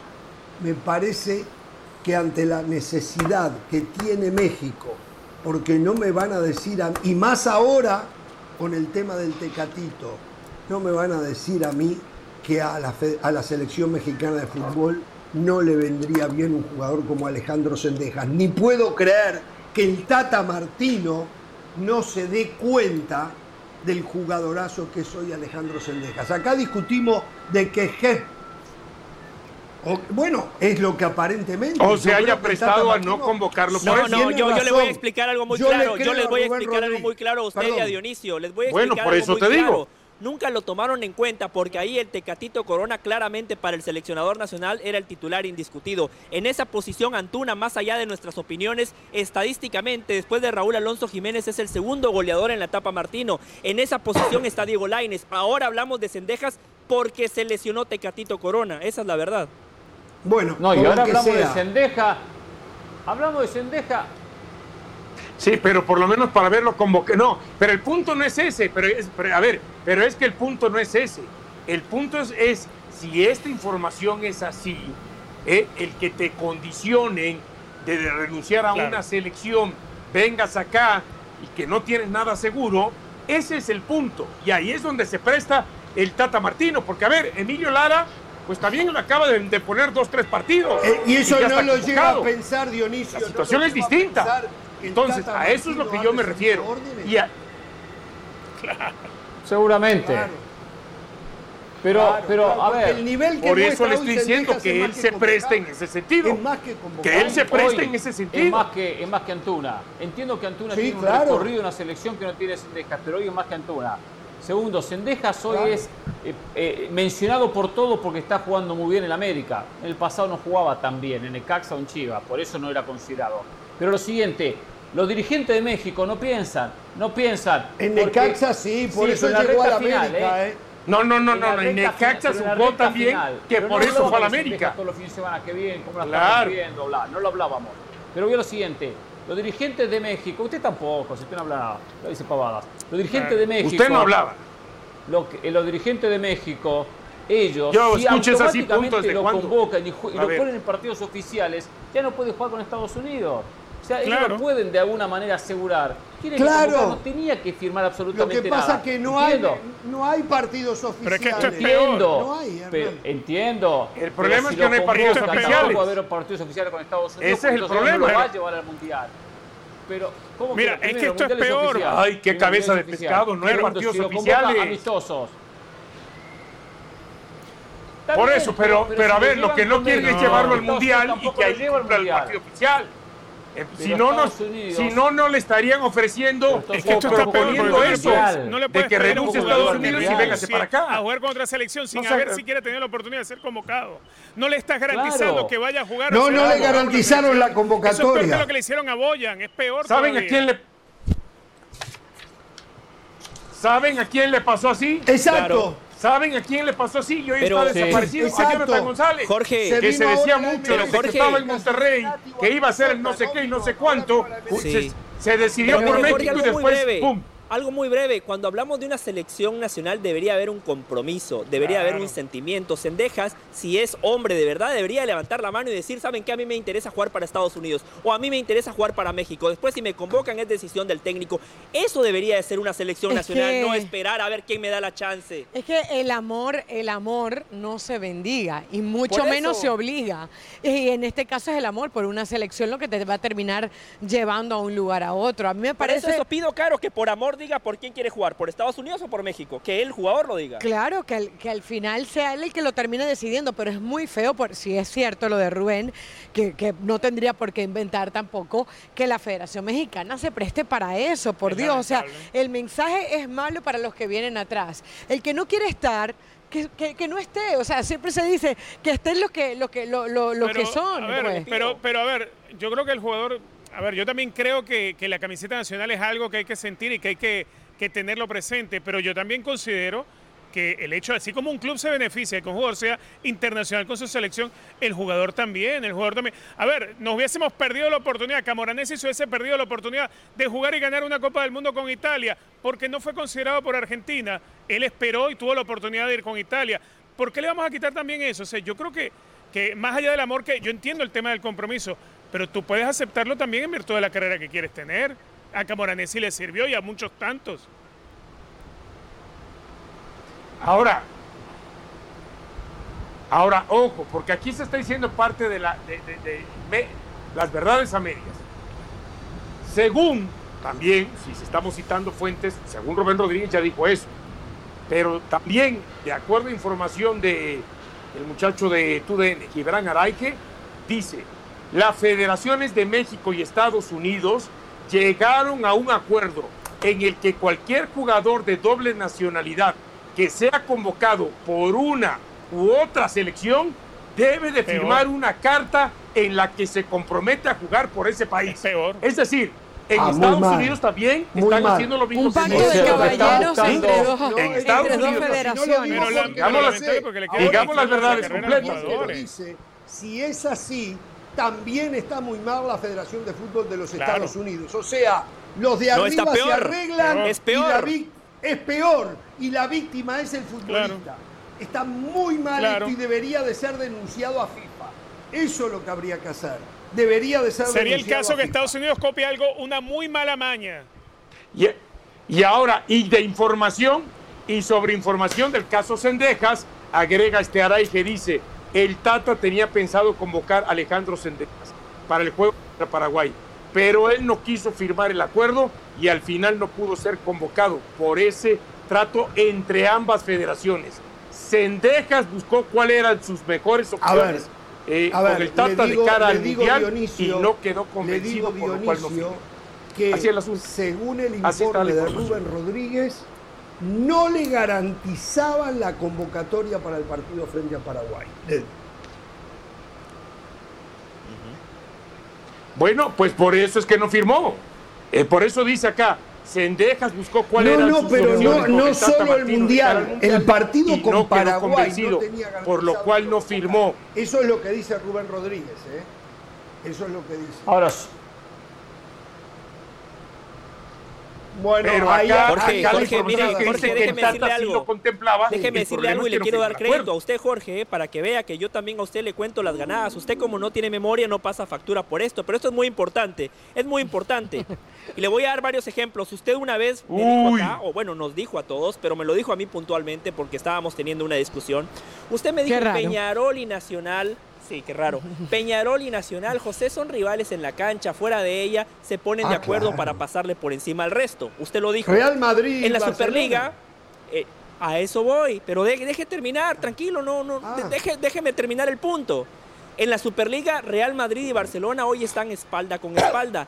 Es exactamente lo que están haciendo México y Estados Unidos, por eso le decía yo que es mucho peor, porque los dos, en teoría, los dos rivales fuertes de la CONCACAF, están llegando a un acuerdo para, en teoría, pasarle por encima a los futbolistas que tienen esta doble nacionalidad. Está muy mal los Claro. grandotes, como le llama usted. ahora. Son rivales en la cancha, pero fuera de la cancha se Exacto. ponen de acuerdo para manejar las cosas como les conviene. ¿Cuál es el objetivo de ellos? Yo estoy ana- analizando, me parece eh, la idea mala, pero digo, a ver, ¿cuál es el objetivo? Porque Estados Unidos, para que entre en ese, tuvo que haberlo organizado. Me imagino, no, más que protegerse, El me fondo imagino bueno, que es protegerse, que el no esté uno y jugando el otro. uno con el otro. Que no esté, ah, voy aquí, ah, pero como no juegue partidos oficiales, ah, voy, voy para acá, lo llama un técnico, lo llama al otro. Me imagino que no entra en esa especulación. Ah, no, pero este me da este, o este me da el otro. Entonces, si no, no, primero te decides por- con cuál quieres jugar. Ahora, ¿qué Asumo necesidad eso. hay de firmar un acuerdo? ¿Por qué es simple? Que está muy mal también lo que voy a decir. ¿eh? Sí. A mí lo que me extraña es si hay un acuerdo entre las dos federaciones, simplemente se comprometen que si tu federación llama a un jugador, yo no lo voy a llamar. Ya no te preocupes más. No hay que hacerle firmar al jugador nada. Y viceversa. No Si, entiendo si por lo llama qué. y el jugador y acepta. después- Exacto, o sea... Ah, se- claro. están- Hay- No, no, no, no, no, no, pero una cosa. Pero una cosa, papelito para mí se habla al final de cuentas, de. Jorge. Es muy Papelito sencillo. habla al final Llamas al jugador, el jugador acepta o no acepta. Claro. Y una vez ya lo llama, si el jugador lo acepta, la otra la feder- federación lo da por perdido. Por eso las reglas de la FIFA son Correcto. tan claras. Clarísimo, O sea, no claro. es necesario hacer una carta y un drama. El jugador Es- es no acepta, juega un partido oficial y está listo. Entonces, al final le están cayendo en, un- en una cosa innecesaria. Patético, Bueno, y. Después le digo otra cosa. Sí. Le digo otra cosa, soy Cendejas. Mira, Ok, perfecto, firmo con la federación. Firmo con la federación que no acepto ser convocado por Estados Unidos. Y después no me llevan amistoso, no me llevan a Mundial. 2023 estoy cansado, me arrepiento. Y que me convoque Estados Unidos. Esta carta a los mexicanos que se la metan, ¿saben dónde? En el cajoncito, el último móvil, no me, interesa.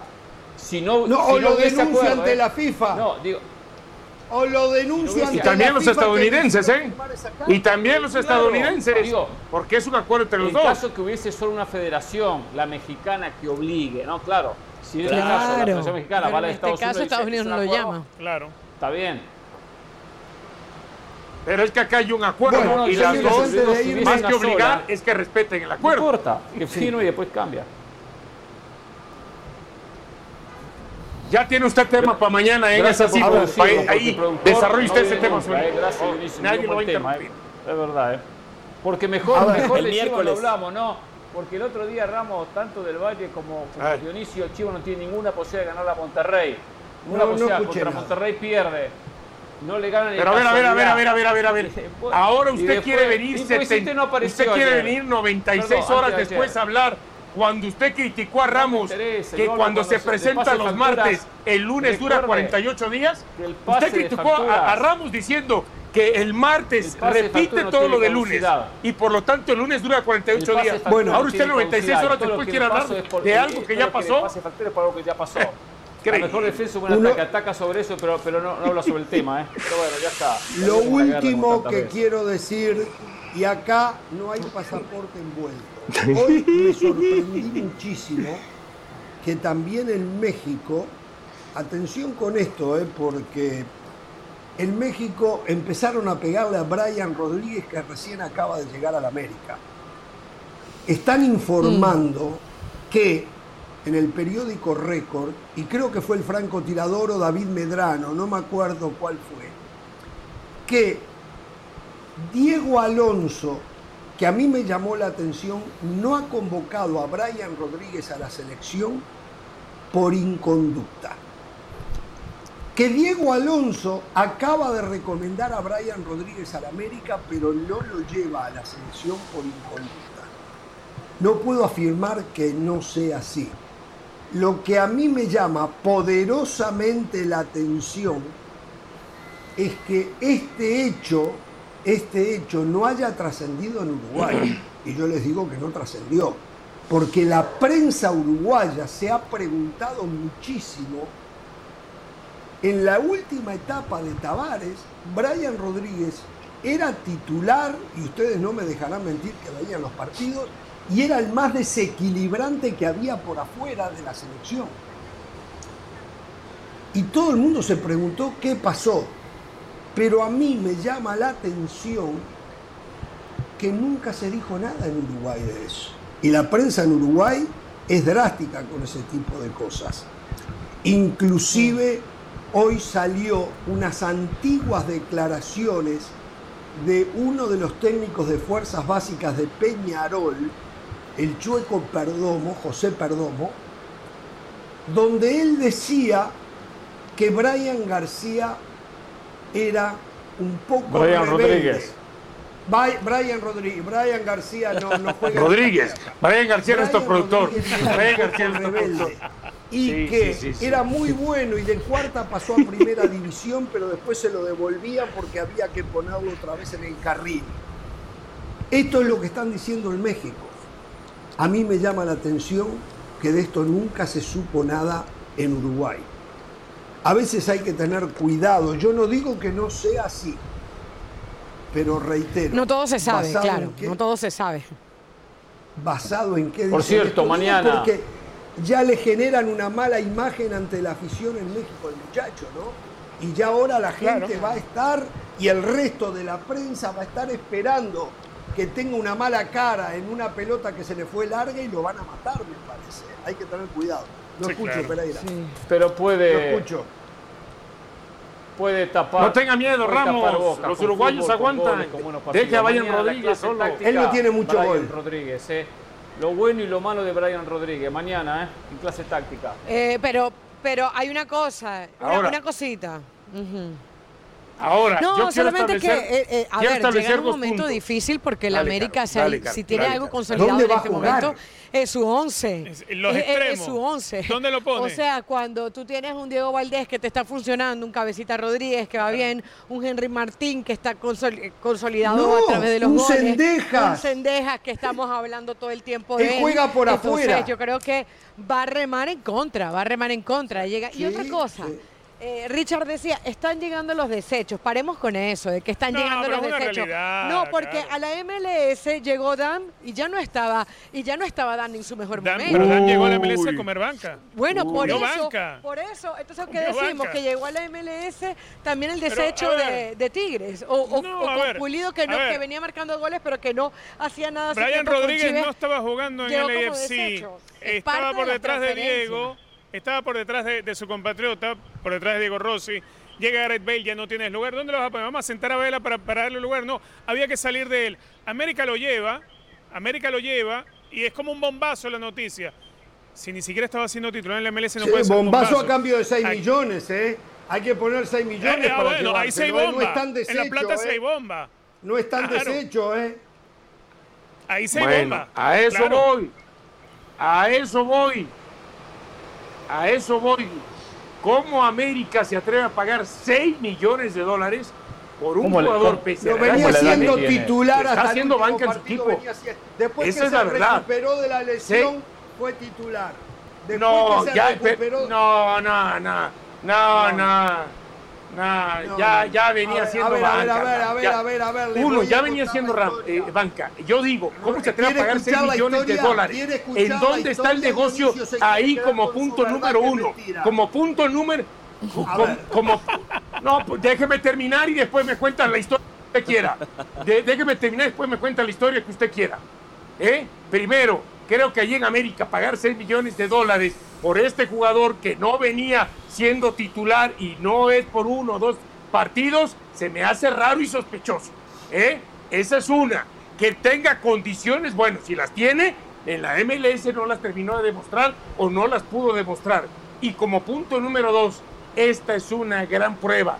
Cuando el equipo, fíjense bien, está muy bien, cuando acaban de decir que América no lo necesitaba porque está Sendejas, aunque aparentemente no hay alguien después de Sendejas, entonces la pregunta es, es una gran prueba para la gestión de vestidor del señor Fernando Ortiz. ¿Por qué? Porque este jugador viene de estar en la banca y lo que quiere es venir a jugar, no estar en la banca, independientemente de que se tenga que ganar el lugar. Entonces Puede vas a tener a alguien ahí ¿eh? Inconforme. Bueno, jugar Sendejas por que te va a saltar la primera de cambio Lo si no juega. Lo de Dionisio Estrada es un comentario basado en una información que no está completa. No digo errónea, pero no está completa. Brian Rodríguez era titular en Los Ángeles FC. Sufrió una seria eh, eh, lesión de rodilla y estuvo afuera por encima del mes y medio. En ese mes y medio que estuvo afuera, Opoku se ganó la titularidad. Cuando él regresa, Opoku andaba muy bien y él no podía jugar. Aparte tenía que recuperar condición física, ritmo futbolístico y todo lo que lleva un parate tan largo. Le costó una enormidad. Pero en los últimos tres partidos, sin contar este último, que ya no jugó yo creo porque el negocio estaba hecho, ya Brian Rodríguez volvió a ser titular. Volvió, usted sonría, esa es la información, no es opinión. Permítame, lo dejé, lo escuché, lo escuché. Esa es No, la es que, información es que me- correcta. me- me- pero Esa está es la bien. información correcta. Dele, dele. Así que Brian, Brian Rodríguez. Es que usted me acaba de dar la razón. U- Usted me acaba de dar la razón. Jugó los últimos dos partidos porque el Los Ángeles FC se lo, O lo sea, quería poner no para se que América decir, de definir es y decantar por el jugador. decir que el No jugador porque haya no recuperado era la, titular- titular. la El titularidad. jugador ya A ver. era titular. Los motivos, cada cual tendrá su idea. Pero el jugador En- ya era entonces- titular. Entonces, habrá Entonces que es un gran lo escucho, negocio. Richard. Sí, es un Sí, gran aquí negocio es un gran negocio. para todos. Sí, es un gran negocio para, para, para América traerlo. Es un gran negocio porque, que yo sepa, América. No, para Los Ángeles. Para él llegar a América, tiene que buscar ganarse un lugar. O sea, no, no es ni siquiera buen negocio para América. ¿A qué, a qué va la América, Brian Rodríguez? A hacer ¿Sabes lo que yo quiero plantel. creer? Que a, a lo mejor tiene América en la mira para el torneo que viene la salida de algún delantero. Fundamentalmente tienen que ser los que van por afuera. ¿eh? Está Jürgen Damm, Claro. dice, Sí, después, no de. Cendejas, dice el señor Estrada, dando una incorrecta información. no Se acaba el control. No, no, no. Está Jürgen Damm. por Y- y- y yo quiero Jürgen decirlo, Damm. O sea, tener tiene, tener No, tiene. no, no, pero a ver, no se pase usted de listo. Cuando yo me refiero que no hay nadie detrás de Sendejas es porque Dam no ha dado el ancho. A eso me refiero, no porque no lo sepa. Ahora, si usted no es capaz de interpretar, si usted necesita muchas palabras para poder entonces entender el asunto, ahora, yo le doy una respuesta más congruente a lo que usted dice de Brian Rodríguez, ¿por qué lo contrata América? Porque en junio del 2023 se va Roger Martínez. Pero no es esa y posición. América va a pretender justamente en este mercado de, de invierno vender a Roger Martínez para quedarse con algo. Por eso le estoy no diciendo, yo le dije, algún delantero que se vaya a ahí ir y sí, ya lo vea. tener. Y ya. Brian Rodríguez. Brian Por eso yo le Rodríguez estoy dando bien la información. la Le estoy completando la información para que la tenga. Porque lo de Pelistri se ha complicado, no juega por estar lesionado. ¿eh? Y el jugador que tiene condiciones más similares a Pelistri es Brian Rodríguez, aunque cojea de la misma pata. Falta de Pero tiene gol. que- Brian tiene que Rodríguez jugar. no tiene Tiene que gol. ser titular. No tiene gol. Hace un gol de vez en Y tiene que hacerse titular para, para, Yo para lo veo en América jugando y- más. Y lo quiera llevar al Mundial. Por izquierda y hasta, y hasta quitándole el puesto al cabecita con el tiempo, ¿eh? No Puede ser, ¿eh? Puede ser. Cabecita Rodríguez. O el Pero cabecita, tiene mucho más gol. Es, es mucho Claro, mejor Brian Rodríguez en el uno contra uno que Cabecita.